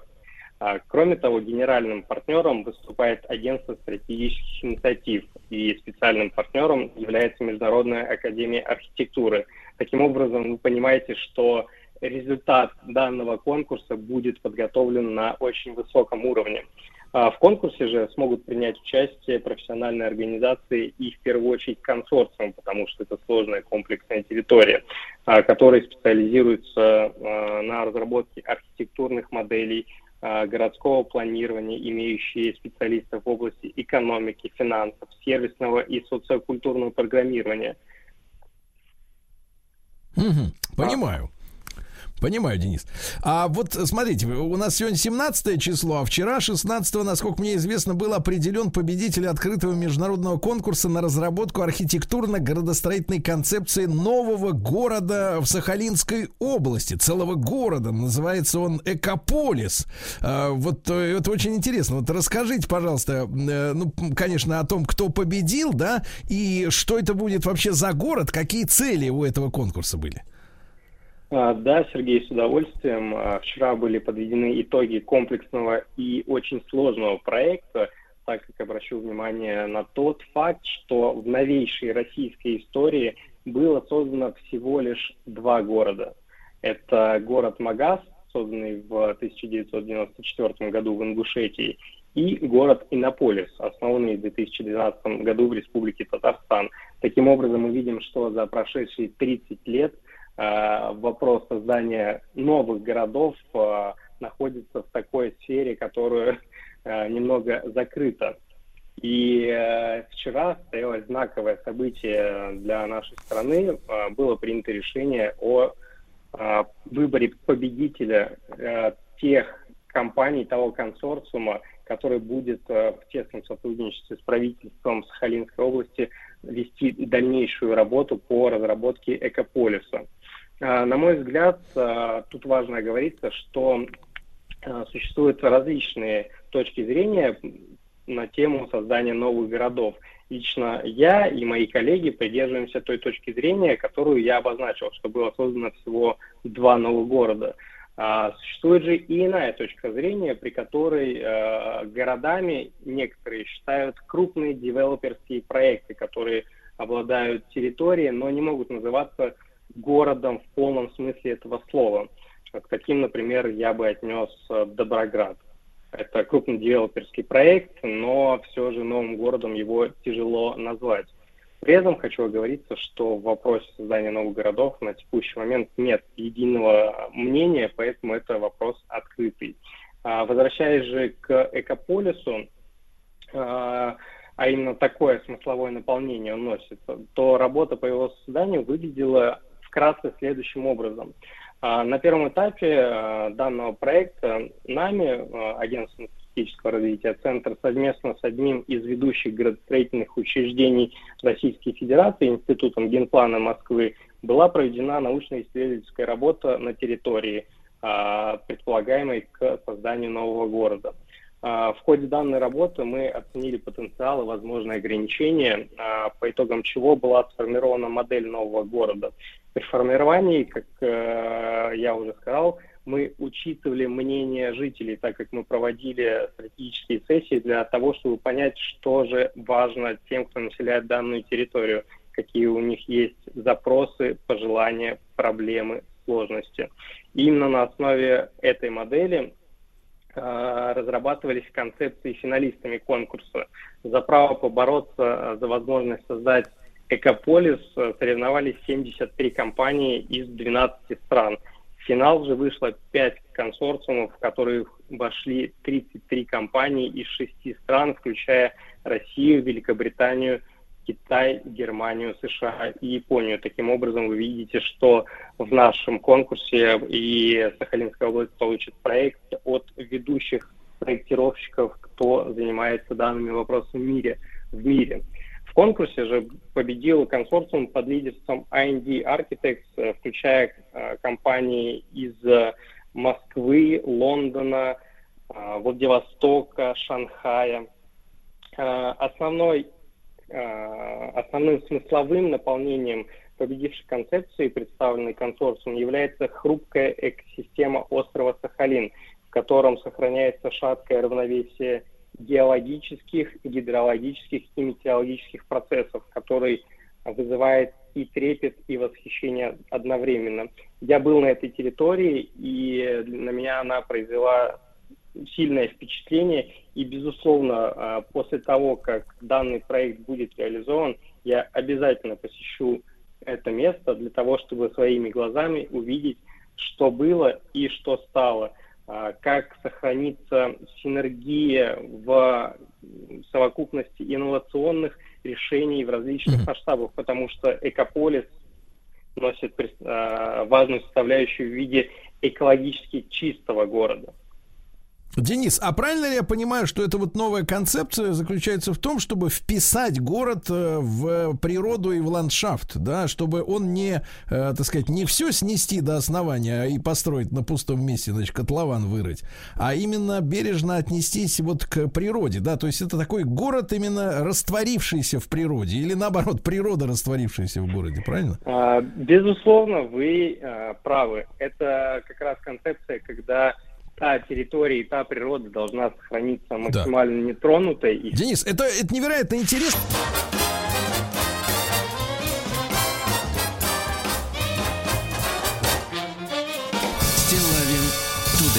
Друзья мои, с нами Денис Столяров, руководитель проектного отдела группы компаний «Центр». Мы говорим об архитектурных конкурсах, и вот уже и о новых э, городах, о новых э, районах э, любопытных, где хочется жить. Не просто по умолчанию, как говорится, каждый живой хочет жить, но вот именно там хочется жить. И наш проект, наш эфир выходит при поддержке программы мэра Москвы «Мой район». Денис, ну невероятно интересно, вот вы, мы добрались до Экополиса на Сахалине, Сахалине, да? А с вашей точки зрения, вот э, так пессимистичные, ну, такие не самые, можно быть сказать, э, э, сказать, яркие прогнозы по времени, когда мы это чудо сможем уже увидеть, может быть, как вы своими глазами, как большинство, наверное, к сожалению, все-таки э, хотя бы на экране, но не на, не на экране компьютера, как модели, да, а вот уже э, в реальной жизни. Какие сроки примерно? А, на самом деле на текущем этапе довольно сложно говорить о конкретных сроках, потому что сейчас были подведены только и да. предстоит существенная работа по разработке всей той основополагающей документации по итогам которой это все будет реализовано. Понимаю, это понимаю. Я да, Денис, но... 10 лет, годах. А, 10, порядка 10 лет, понимаю, хорошо. Ну, просто как бы 50, 30, 10, чтобы примерно отмерить, да. Денис, ну вот а, в сентябре, давайте вернемся к осенним событиям. В сентябре в рамках московской программы комплексного развития бывших промышленных зон, тоже интересная история, э, под названием «Индустриальные кварталы», вот совместно с агентством стратегического развития «Центр» стартовал экскурсионный проект «Москва глазами экспатов. Это что ж такое? Если по-русски, на русский переводить. А, если переводить на русский, это проект, э, который позволяет взглянуть на те индустриальные и промышленные зоны глазами а, тех иностранных граждан, которые решили связать свою жизнь с Москвой. А, в этом году программа индустриальной а, развития а, территории бывших промзон была объединена в единую программу «Индустриальные кварталы». А, В рамках нее мы и проводим а, наш проект «Москва глазами экспатов». И мы с вами можем увидеть изменения промышленных территорий столицы глазами а, жителей, которые проживали в других странах, но по тем или иным причинам решили связать всю свою дальнейшую жизнь с Москвой. Герои проекта – это же а, не похожие друг на друга иностранцы, и большую часть жизни, а, которые занимаются бизнесом, преподаванием, а, дизайном, организацией экскурсий, маркетингом. А, Денис, а почему, художники. почему их взгляд так э, интересен? Э, Вот э, потому что у нас уже замылился, как говорится, как говорят снайперы. Да, я бы сказал именно так, потому что мы привыкли смотреть на ту или иную территорию под определенным ракурсом, а они же позволяют э, увидеть несколько с другой точки зрения. Пользуясь случаем, хочу призвать всех слушателей э, посетить еще экскурсии. Э, Это совершенно бесплатно для всех. Вы можете просто пройти регистрацию на сайте promzone.moscow и записаться на оставшиеся две экскурсии, которые еще состоятся в этом году. Они э, вам позволят, безусловно, по-новому взглянуть на привычные территории, будь то Красный Октябрь, Красная Роза, Товарищество Рябовой мануфактуры и другие. То есть, Денис, это не виртуальная экскурсия, это живая, да? То есть вот Да, физическая. да, да. Вы приходите на промзону совместно с гидами э, и как раз э, тех самых экспатов смотрите эту территорию и общаетесь. Очень любопытно, да. Ну, свежий взгляд, как говорится, от людей, которые выросли в других условиях. Любопытно, да. Еще раз, можно сайт, э, где можно записаться на экскурсию?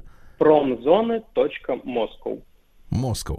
Да, Эм, э, Денис, ну и э, м, если мы говорили вот сегодня о конкурсах, то в ближайшее время какие еще можно ожидать конкурсы, э, куда- в каких, в которых можно нашим слушателям, возможно, и принять участие?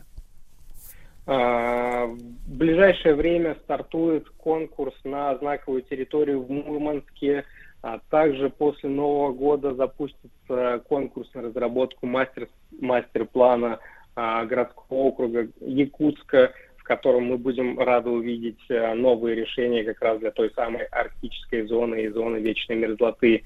А, В настоящий момент проходит всероссийский конкурс на разработку типовых проектов. Еще один очень интересный проект, э, который реализовывается по поручению правительства Российской Федерации при поддержке Минстроя России и Минпромторга.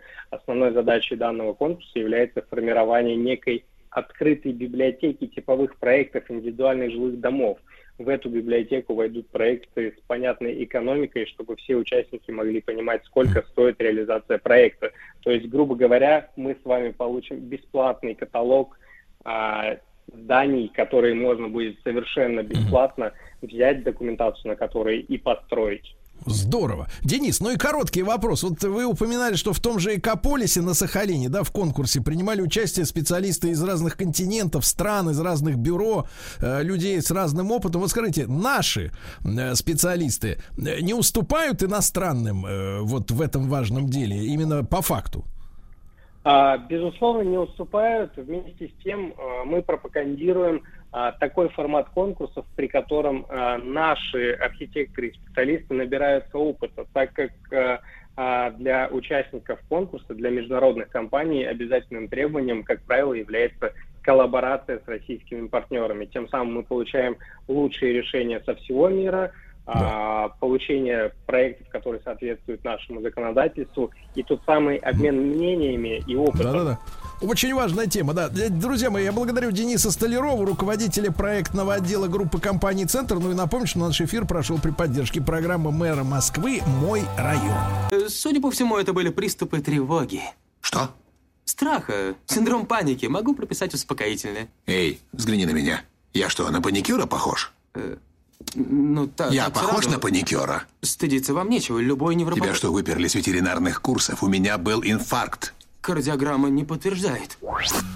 Мужчина. Руководство по эксплуатации. Ну что ж, друзья мои, настала пятница. В студию внесли Анатолия Добина, как всегда, спавшего 3 или 4 часа, э, так сказать, потому что он у нас э, допоздна работает. Анатолий Яковлевич, доброе утро. Доброе утро. Нас снова можно видеть на платформе «Смотрим». Это бесплатно, друзья мои, установите ее на свой смартфон. Это бесплатно, я повторяю, это бесплатно. Это самые хорошие слова, которые вы сегодня... Возможно, вам сегодня уже больше никто не предложит ничего сделать бесплатно, поэтому пользуйтесь прямо сейчас. Ну и тема очень важная. Она, с одной стороны, хлесткая такая, знаете, обидная. Ну, не надо обижаться, девчонки, но обидная все-таки, да? И для, муж... для мужчин, возможно, душеспасительная. Тема называется так. Почему женщины виноватят мужчину? Виноватят. Да. В оригинале было другое слово использовано доктором. Вот. Но было не- использовано не, не два- подходит, два не подходит слова. нам, не подходит нам ни по лицензионному соглашению, ни по профессиональным обязанностям доктора, потому что к нему после этого женщины на прием не пойдут.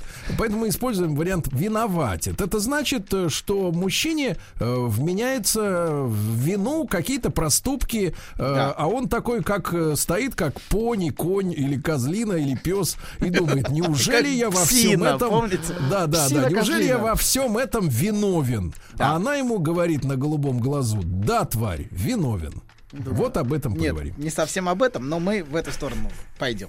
Значит, Да. начнем. Почему женщины виноватят мужчин? Эта тема позволит нам просто собрать очень много из того, о чем мы говорили в этом году. Давайте, первая причина. Причин будет шесть у нас сегодня. Первая причина. Она никак не связана с полом, не связана с тем, что это женщина, и эта причина называется паранойя. Мы об этом уже говорили, что паранойя бывает и у мужчин, и у женщин. Так вот, при паранойи вина всегда лежит на другом. Например, если у человека пропала вещь, то некоторые скажут, я не могу найти, или я потерял, я не могу вспомнить, куда я положил. А даже если не могут найти вещь, будут, а вот другие, например, одни потерял, а другие, если не могут найти вещь, сразу будут находиться в убеждении, что у них украли.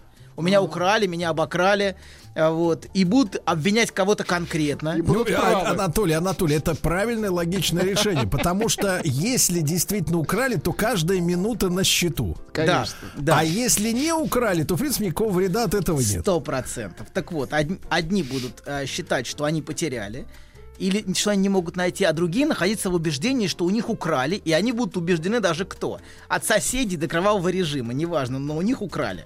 Причем обвинения звучат при паранойи с поразительной уверенностью и убежденностью. Никаких сомнений нет, что у них их обокрали. Вот. Или, например, что партнер меня обманывает, что он мне изменяет, когда тоже никаких сомнений нету. И часто это достигает размаха абсолютно бредовой убежденности. Например, женщина может быть бред ревности, где она убеждена, что мужчина, выходя за дверь, тут же спит со всеми женщинами. Моментально, прям за дверью уже начинается. Вот. И все его объяснения, доказательства, споры абсолютно бессмысленны. Она убеждена. Я знаю и точка. Вот. И в быту, и в семейных отношениях такого безумия довольно много. В семьях звучит очень много обвинений на почве бредового убеждения одного из партнеров. Вот. И паранойя вообще является достаточно мощной защитой от вины. Заметьте, параноик никогда не виноват. Всегда вина на другом. Всегда виноват другой. Плюс, чтобы вы понимали, безумие это не только когда громко и драматично, это скорее редкость. А часто это ну, гораздо чаще это такое тихое бредовое убеждение. Вот, если можно так выразиться. Она даже не говорит, но она знает внутри, что он ей изменяет тут же за дверью. Вот. Ах Да. ты псина. Да, ну про себя она вслух не говорит. Так вот, в более мягком, не безумном варианте а, а, виноватит вечно обиженная параноидная личность. Ты всегда все делаешь мне на зло. Ты делаешь, чтобы мне навредить. Вот всегда. И абсолютно в убеждении находясь это. Это первая причина. Вот. А, вторая причина, назовем ее поиск счастья. Женщина воспринимает отношения как построенные вокруг грез о счастье. Ну, вот он, принц, и вот эти настоящие отношения, которые принесут, наконец, счастье. А он в итоге не принц, о котором она мечтала. Она достойна большего, лучшего. Он это сплошное недоразумение и разочарование всех ее грез и надежд. Вот. Да и вообще отношения должны быть как в сказке. Вот. И лучше думать, что проблема конкретно в нем, чем расставаться с мечтой. А, поэтому ей важно эту мечту сохранить. Ей важно, чтобы эта надежда сохранялась. Исцелить мужчину. Просто он, нет, просто он разочарование, понимаете? Но сама мечта может сбыться. Хотя, конечно, это не отменяет того, что он и правда может быть редкостным, ну, придурком. Вот. И часто наоборот, женщина готова, кстати говоря, часто, очень часто наоборот, женщина готова на все, лишь бы не разочароваться в мужчине. Она готова к полной самоотдаче, при этом отрицая печальную и унылую реальность его, в общем-то, полной несостоятельности. Нет-нет, я в него верю. С моей помощью у него все получится. Я верила в тебя 7, 10, 15 лучших лет моей жизни. Да, вот. И она верила, и она потратила. Урода. Ну, в итоге, конечно, разочарование, как вы правильно говорите. Вот. Но, тем не менее, она может дол- долгие годы отрицать, что он, а, в общем, унылая а, физиономия. Вот. Так вот. В так вот. лучшем случае. В лучшем случае, да. Так вот, ее обвинения, которые звучат, почему ты не он, почему ты не тот самый, вот не тот принц, почему ты не тот самый настоящий мужчина, почему ты такой разочаровывающий. Вот. И, а, короче говоря, он- Почему? а, вот это ее обвинение, Это которое что, подлец? Нет, просто почему ты не он? Вот что, а, вот в чем главное ее обвинение здесь. Почему ты не тот? Почему ты не торт, короче говоря? Вот. Это вторая причина. Назовем ее грезой о счастье. Третья. Ее можно, знаете, можно сравнить это с тем, что следователь взял наконец, но не того. Не того, не того, да. не искал, того. искал, достал доказательства, а в суде развалилось. Взял оборотня. Да, не тот самый. Короче, Без не тот. погонов. Вторая причина. Он не тот самый. А, вот. а он почти всегда не тот самый. Вот. Он Так вообще вот, не тот. Не Он тот. вообще самый не тот. Кстати, вот это важно. Александр самый не не, тот. тот. Самый не тот, Это конечно. фамилия. Вначале он был тот самый, а потом стал самый не тот. Так вот, третья причина. Значит, же- почему женщина виноватит? Она фаллически самоутверждается. Как? Фаллически. Так, так, так, поэлегантнее. Постоянно Фаллически? кастрирует мужчину. Ты не мужик. Из нас двоих мужиком являюсь я. Ну, и далее по списку. Вот. Она постоянно демонстрирует, что из них двоих фалос у нее. Ой, нельзя так говорить. Нельзя, нельзя, ой, нельзя, ой, нельзя. Но мы- уже сказали, поэтому понятно. Давайте как-нибудь полегать. Давайте прибамбас. Вот, Инстру- э, инструмент. Прибамбас. Инструмент. Штырь у нее, так? Штырек у нее. Так вот, Ой-ой-ой, Владик. хорошо. Хорошо. Это, Вам же еще хорошо. работать. это Хорошо, очень, телескопическая антенна. Хорошо. это очень распространенный вариант отношений, построенный вокруг доминирования унижения. Иногда такое поведение женщины является следствием травмы, которую она пережила. Вот. Она может ненавидеть мужчин и все время внутренне мстить за насилие, которое с ней когда-то случилось. И мужьям и сыновьям таких женщин, которые постоянно самоутверждаются фаллически, а, очень непросто. Любые мужские проявления в таких семьях запрещены. Вот, запрещено быть и становиться мужчиной в такой семье. И иногда женщина позиционирует себя, кстати, как жертву. Она Подождите, сам... А как это как-то мужчине запрещено быть мужчиной? Это как выглядит? Ну вот когда мальчик растет, например, она все время его отдергивает, все время критикует его за все мужские проявления. Мама критикует. Мама, мама, конечно, вот эта женщина, да. Или а, му- муж му- своего мужа постоянно бьет по рукам за все его проявления, да, и не только по рукам. Вот. Морально, морально. Морально бьет, Морально. конечно. Морально. Вот. Морально Да. Бьет время- по рукам. Я Да. это ярко представляю. Да, вот, так вот. Есть, значит, есть женщины, которые, кстати, позиционируют себя в семье как жертву. Есть такие женщины. И она виноватит всех из позиции жертвы. И этим держит всю семью под тираническим контролем с помощью чувства вины. Понимаете? Ну, жертва, например, режима. Например, Кровавого. делать, делать всех в семье виноватыми это очень эффективный инструмент власти и господства. Очень эффективный. Гораздо эффективнее, чем прямая сила. Потому что все виноваты, все тебе должны, а, э, все, все перед тобой ч- чем-то задолжали.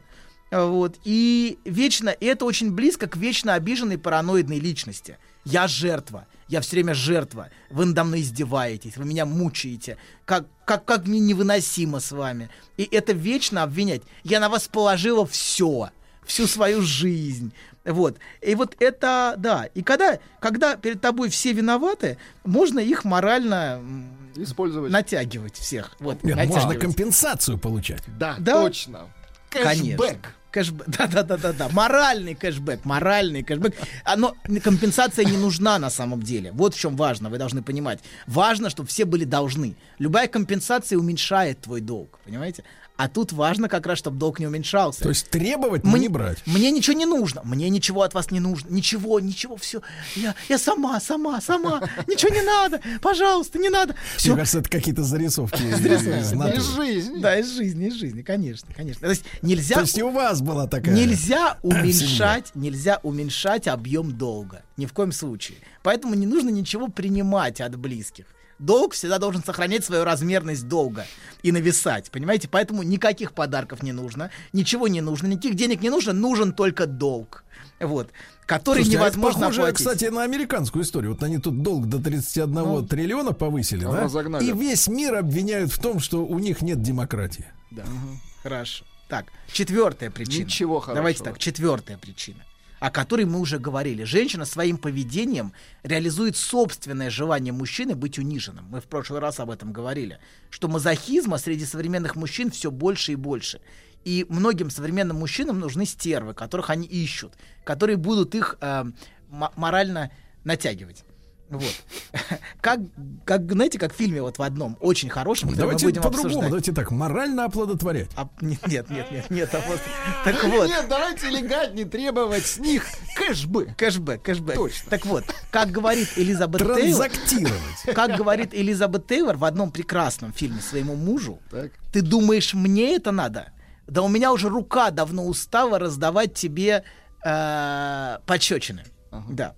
А, вот. И а, да, и эти мужчины, которые постоянно ищут стервозности у женщин, могут реально выбешивать и провоцировать очень эффективно своих женщин на то, чтобы те их а, а, морально натягивали. Вот. Так вот, пятая причина. Почему женщина виноватит мужчину? Так.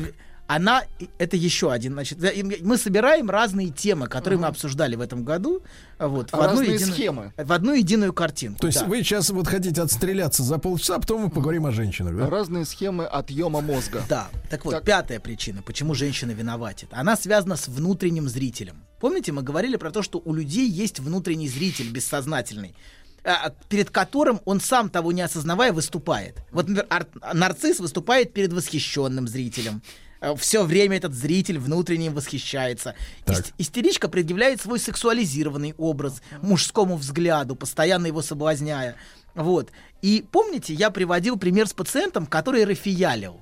Помните, рафиялить? Ужасно. Это еще одно ваше Да. лингвистическое оплошность. Да-да-да. Не осознавая того, что он рафиялил для отцовской фигуры, вот для этого внутреннего зрителя.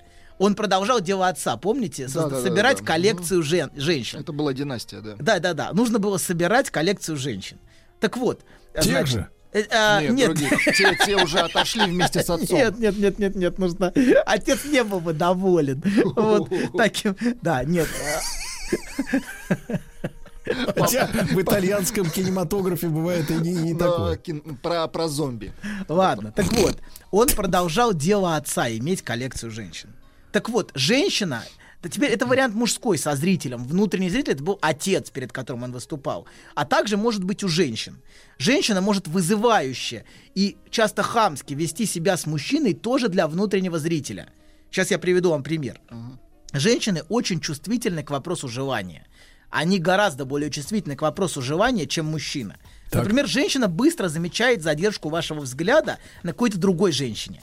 Даже на долю секунды. Вот на долю секунды ты задержал взгляд на декольте за И соседним уже столиком. кабелина. Ты И по- всё. Чувак, ты попал. Это ты залет. попал. Да, абсолютно, ты попал. Всё. Можешь сколько угодно говорить. А если наоборот отчаянно отводит Что? взгляд, это тоже неприятно, это странно. Да, можешь говорить, что я смотрел на бокалы, там удивительный бокал за соседним столиком, такой странной формы. Вот я просто и, это уже бессмысленно. Женщина все чувствует, даже если она ничего не скажет, вот, но у нее очень мощный локатор на вопрос желания.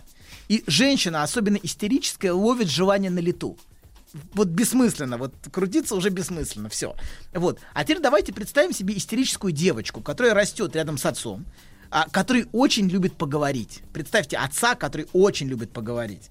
Вот. И она замечала... Трудно представить себе такого. Да, да, таких много. И она замечала, что когда на телеке, например, появлялась какая-то доминантная фаллическая женщина, например, Элизабет Тейлор та же, Отец Её- смолкал. да, ее разговорчивый отец тут же на миг замолкал и переводил взгляд на экран. Или краем, краем глаза на экран. И вот тогда она ловила его желание, связанное с этим образом такой женщины. Вот, кстати, когда у нас возникает желание, у нас часто пропадает речь. Вот желание часто связано с пропажей речи. И потом только слюни текут и все. Это очень типично. Вот. Именно поэтому мужчина не может заговорить с прекрасной незнакомкой. Он, те- он потерял речь. Вот, в этот момент. Вот. Именно поэтому и только поэтому.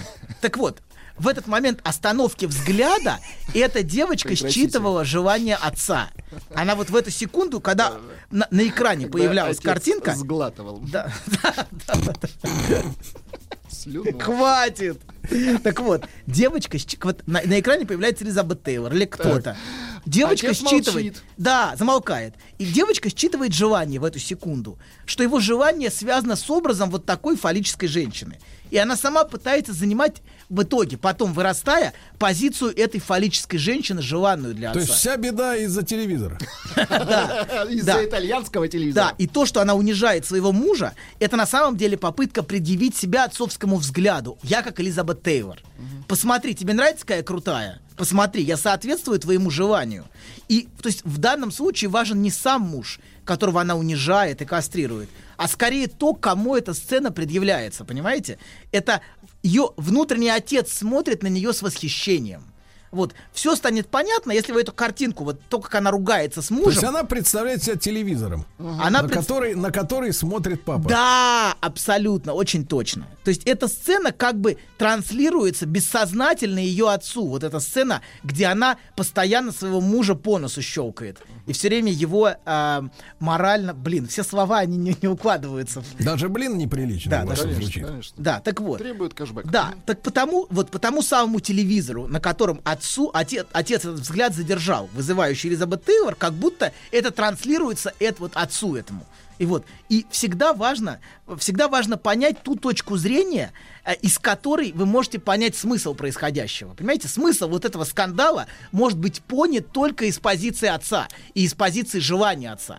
Вот и с этой позиции понятно, почему она так себя ведет с мужем. И поэтому... А муж, может быть, и не застал уже папашу-то. Абсолютно, это не вообще не важно, потому что желание отца живее всех живых в ней. Отец мог умереть 10 лет назад, но для отца она продолжает это предъявлять. И будь ее муж хоть тысячу раз рукастым, он все равно будет безруким, понимаете, и безмозговым. Потому Тысячу раз рукастым это в другой культуре. Да, и ей важно выглядеть доминантной, сильной и уверенной. Другая Да. культура. Да. Расскажите про свой сон. Я сплю крепким сном. Слышу плач младенца. Иду к холодильнику, чтобы достать молока. Несу ребенку молоко. А оно черное, Бен. Скажи, что это значит? Только без грязи про мою мамашу. Мужчина. Руководство по эксплуатации. Ну что же, наш драгоценный Анатолий Яковлевич Добин продолжает виноватить женщин своей темой, почему женщины виноватят мужчин. Да, и мы остановились на пятой теме. Пятая тема, э, помните, пят- пятый пункт, связан с тем, что женщина Тот таким... самый пятый из советского паспорта, да, вы не забыли его. Не, не забыл, не забыл, не забыл, помню. А мы вам его припомним. хорошо, хорошо. Так вот, а, то, что она предъявляет себя отцовскому взгляду, собственно, бессознательному отцовскому взгляду, отца давно уже может не быть. Но то, что она считала этот взгляд, она продолжает а, для него предъявлять себя таким образом, вызывающе себя вести, доминирующе, а, очень уверенно и подавляет своего мужчину именно для него, именно для отца вот, для внутреннего отца. И важно понять, а, то, вот, чтобы понять человека и понять его поведение, важно, для кого все это демонстрируется, кто является адресатом. Особенно, например, у подростков вызывающее поведение, это кто является адресатом этого поведения. А, это всегда важно. И тогда очень многие вещи становятся на свои места. Что, например, женщина это делает для отца. Для того, чтобы так она считывает желание отца. Вот. А, давайте шестая причина. Поговорим, значит, теперь о шестой причине. Мы в прошлых передачах, помните, говорили о различии между мужчиной и женщиной. Мы, когда мы, говорили Мы про- видели эти различия? Да, да, видели. Воочию? Видели. Да, Вообще, погодите. все, почти все видели. Так вот, и, а, и то, что эти различия между мужчиной и женщиной в нашей психике не предзаданы изначально. И о том, что это различие никогда не сводится к чисто физиологическому различию между штырьком и пазиком. Они никогда вот к этому не сводятся. Погодите, вы что, б- сейчас топите за свободу выбора Подождите пола? секунду. А куда Вы не торопитесь? бинарен? Нет, я бинарен. Это наука, Тихо, это на, тихо, наука. Так вот, если бы все А, сводилось... так это ученые все. Ученые, ученые. Английские, английские ученые. Так вот, если бы все сводилось чисто к различию между штырьком и пазиком, это была бы идиллия. Идиллия, как в животном царстве. Оно, для идиллия для нас, су- существ говорящих, к сожалению, невозможно. Вот. Это совсем не значит, как вы правильно заметили, Сергей, что правы фантазеры, которые говорят, что пол, дескать, можно, вы- можно выбрать сознательно. Конечно, пол сознательно выбрать нельзя. Это является абсурд от того, что мужчина одел, например, юбку, он не стал женщиной, а это просто старый добрый трансвестит. Фигура, известная с древности. Абсолютно, с древности эта фигура Так, известна. их доктор, так, правильно. Так вот, и эти, кстати, эти, это перверты, они себя увечить не будут никогда. Вот, они очень бережно относятся к собственному телу. Вот. А те, кто себя будут увечить, это так называемые транссексуалы, а, это вариации психотических нарушений, грубо говоря, безумия.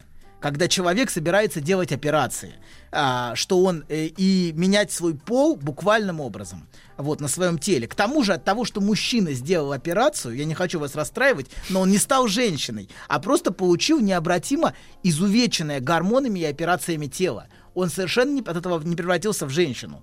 Это, в общем, грустная, грустная правда, что мы рождаемся, к сожалению, а, не выбирая ни свой пол, ни а, место, где- возраст. ни место, да, ни Вы гений, папаша.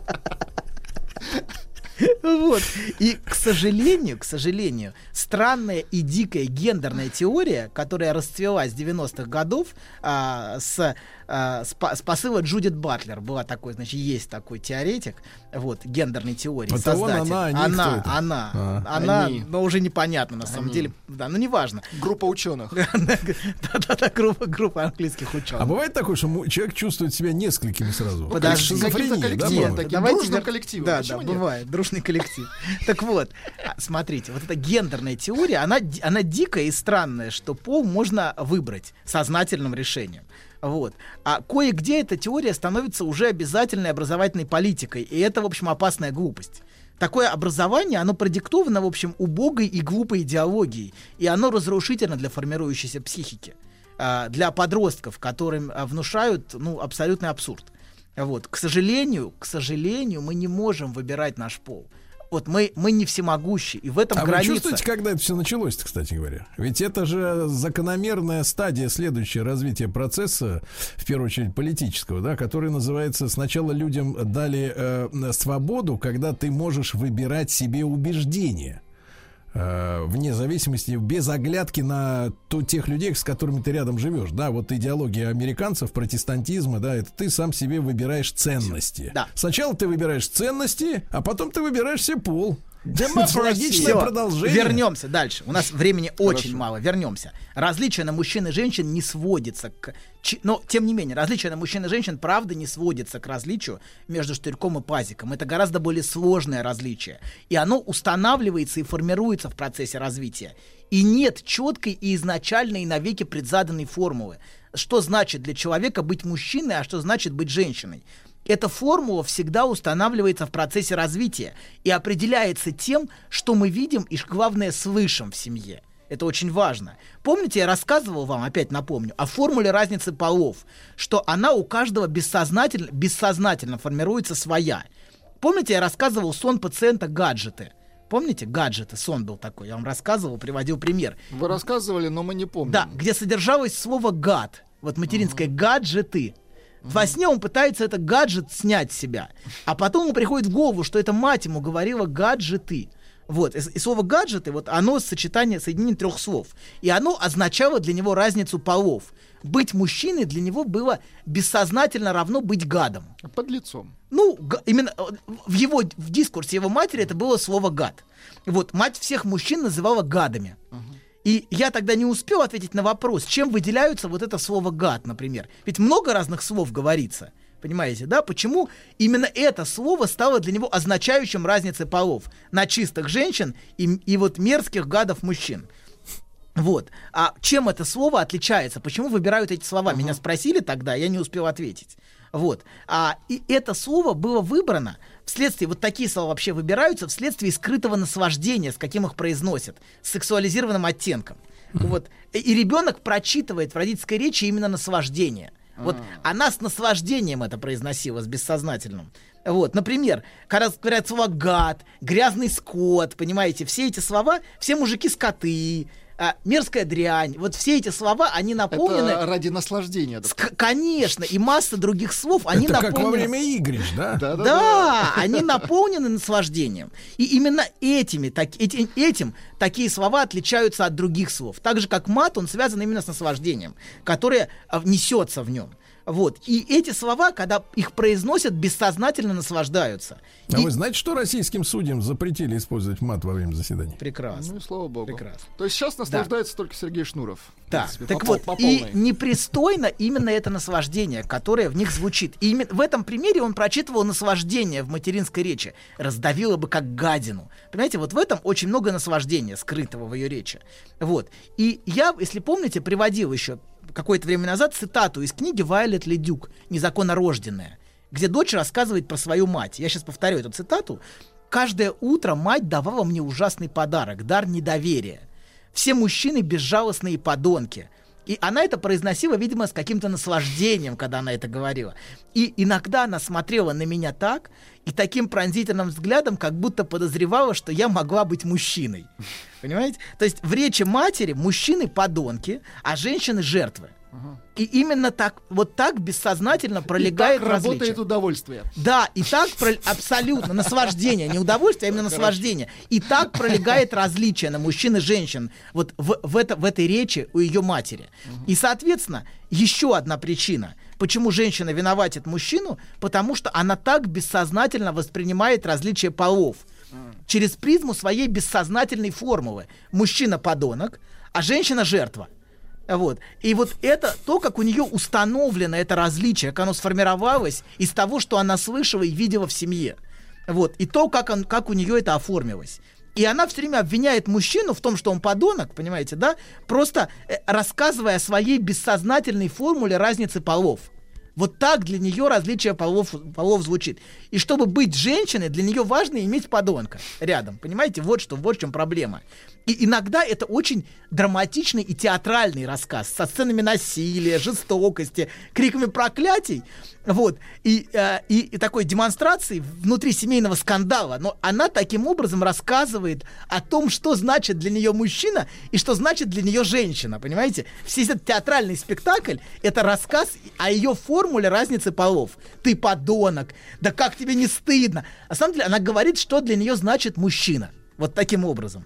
Вот. И по сути, женщина так драматично показывает, как она переживает это различие. Вот и, вот и, свое женское мазохистическое наслаждение в этом.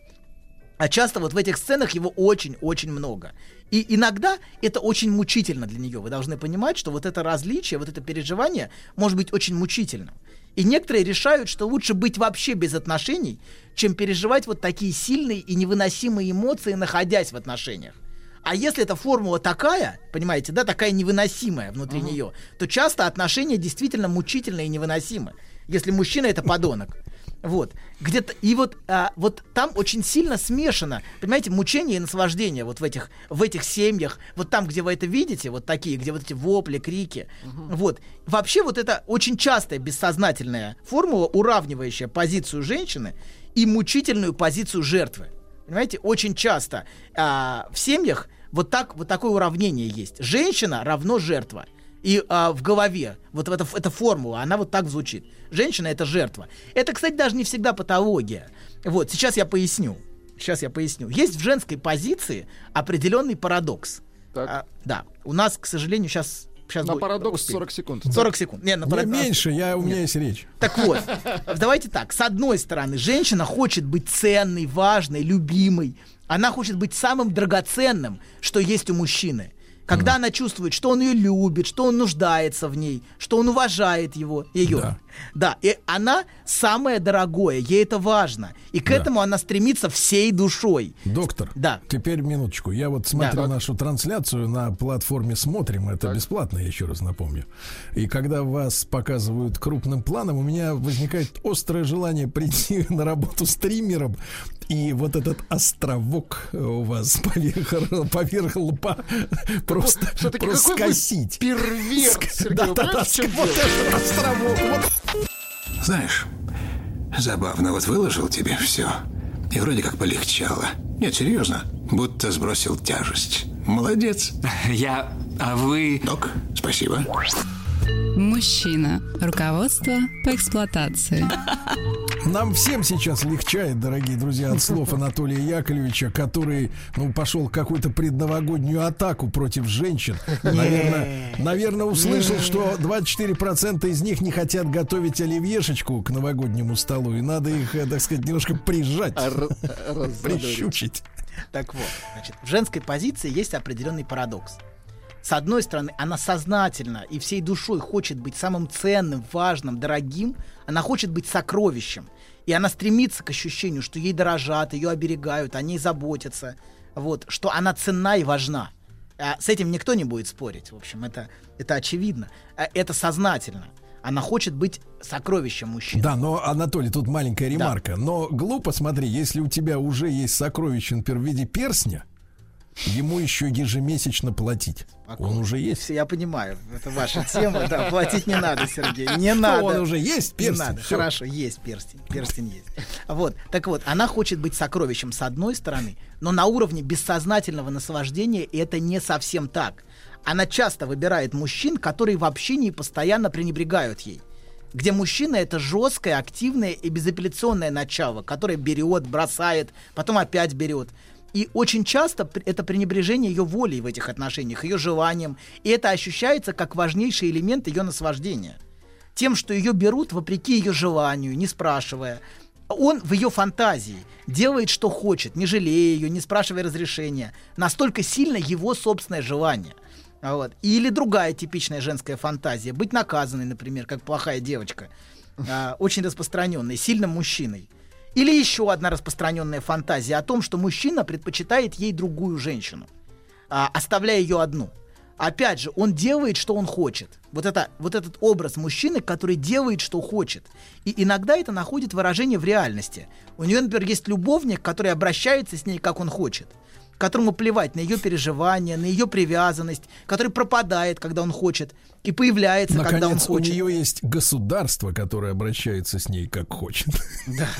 Ну ладно, ладно. Хватит, Ну Сергей, ну хватит. Это юмор Так это. Нет, это не смешно. Это не смешно. Это вам не смешно. Я так вот, я понимаю. Диссидентская морда. Спокойно. Вот, вот весь он в этом, ты понимаешь? Я... Тихо. Продолжаем. Короче говоря, она находит мужчину, который обращается с ней, как он хочет. Вот, и ориентируется только на свое собственное желание. Я понимаю, что сознательно никто не назовет эти мучительные переживания наслаждением. Но бессознательном уровне она проигрывает их вновь и вновь. И она бессознательно нуждается именно в таком мужчине очень часто. Вот. И сознательное страдание является в данном случае бессознательным наслаждением. То, на что она жалуется все время. Хватит. Так вот. Да. И патологичным я бы такое наслаждение со стороны женщины не назвал бы, кстати говоря. Чего не скажешь о мужчине. Мужчина, который наслаждается тем, что женщина его унижает, это гораздо более патологично. Вот. Но В таких фильмах сейчас снимают. да, да, абсолютно. Но, к сожалению, с ослаблением роли отца в семье, мужского мазохизма и наслаждения унижением со стороны женщины все больше и больше. Где мужчина пассивно наслаждается стервами, которые их морально унижают. Вот, очень часто мужчины, нах- вот, вот очень, и очень много этого становится. Очень много мужской пассивности становится в жизни. Вот, где он не активен, где он э, э, э, ну, морально вял, скажем так. Он альтернативно активен. Да, да, нет, нет. Так вот. Мужчина-альтернативщик Да, и другое. женщины уже воют от мужского мазохизма. Где же найти того, кто активен, а не пассивен? Вот. Они уже не могут найти того, бы, кто бы не сомневался, а просто бы взял уже, безо всяких обязательств. Вот. Просто, чтобы мужчина был активным и желающим. И это очень важно. Женщины, правда, очень устали от постоянного мужского сомнения в области желания. Хочу, не хочу, надо, не надо, я не знаю. Вот. И вот мужчина... Посмотрим наша да, фраза. Да, да, мужчина все больше мнется. Вот это все. Женщины хотят активного и желающего начала, это правда. И нынешняя эпоха, несмотря на всю самореализацию женщины, а, а мы знаем, что в нынешнюю эпоху женщины самореализовались и в, успе- ну, и в бизнесе, и в профессии. Да так, да, так как никогда. Но на самом деле эта эпоха очень глубокой неудовлетворенности. Огромной неудовлетворенности женщин. Женщина в глубине остается крайне неудовлетворенной тем, что именуется равноправием. Вот. Женщины успешны в бизнесе, в профессии, это прекрасно. Но в глубине они ощущают себя, конечно, глубоко неудовлетворенными вот этой своей фаллической позицией. Теперь она доминирующая, и она чувствует, что пропал мужчина, и мужская фигура пропала. Соскочил с этого дела, да? Абсолютно. Он какой-то пассивный, вялый и ничего не хочет. Он ни к чему не стремится, понимаете? И на самом деле женщину это очень разочаровывает, такая мужская позиция. А, да, и когда мужчина ничего не хочет уже. Он просто сидит и ждет чего-то у моря погоды. Вот. а- и просто он прекрасен, и все. Он, вот и все, и я ничего не хочу. Вот. Да. Или лежит на диване и смотрит телек. Он тоже прекрасен. Тоже прекрасен в этом, да. Нет, ну это уже абсурдно. Ты должен зарабатывать деньги, ты должен расти над собой, и, наконец, ты должен хотеть. Вот это самое важное во всем этом, что он, чтобы он хотел, чтобы он желал, чтобы в нем была энергия желания. В современных А мужчинах... мужчину, который сам себе говорит, я должен хотеть. Нет, не представляю. И бежит в аптеку покупать Но, таблетку. понимаете, с- хотеть и должен несовместимы. Вот в чем проблема. Вот в чем проблема, что хотеть да, идет только изнутри, он хочет, и от него идет энергия желания. Вот. И вот эта фигура, фигура вот этого любовника, который появляется как желающий, не потому что он должен. Если она говорит, что ты должен хотеть, это беда, понимаете, уже все, это уже, уже катастрофа. Все, уже все пропало. клиника, да-да-да. Да, невозможно. Она хочет, чтобы, она хочет, чтобы он хотел, чтобы от него шла пульсация желания. Короче говоря, современные женщины в глубине очень одиноки. И они так одиноки, Вы как, хотите составить как никогда. А, очень хочу. У них нет партнера, понимаете? Она самореализовалась, она успешна, а у нее есть ее фаличность. Но, да, и, но, к сожалению, у нее пропал партнер. Нет, давайте создадим э, группу мужчин, делаем, что хотим. Это с вами. Но это на это будет большой спрос со стороны Слушайте, женщин. давайте открывать контору. Да. У вас есть ИП? Нет, но будет.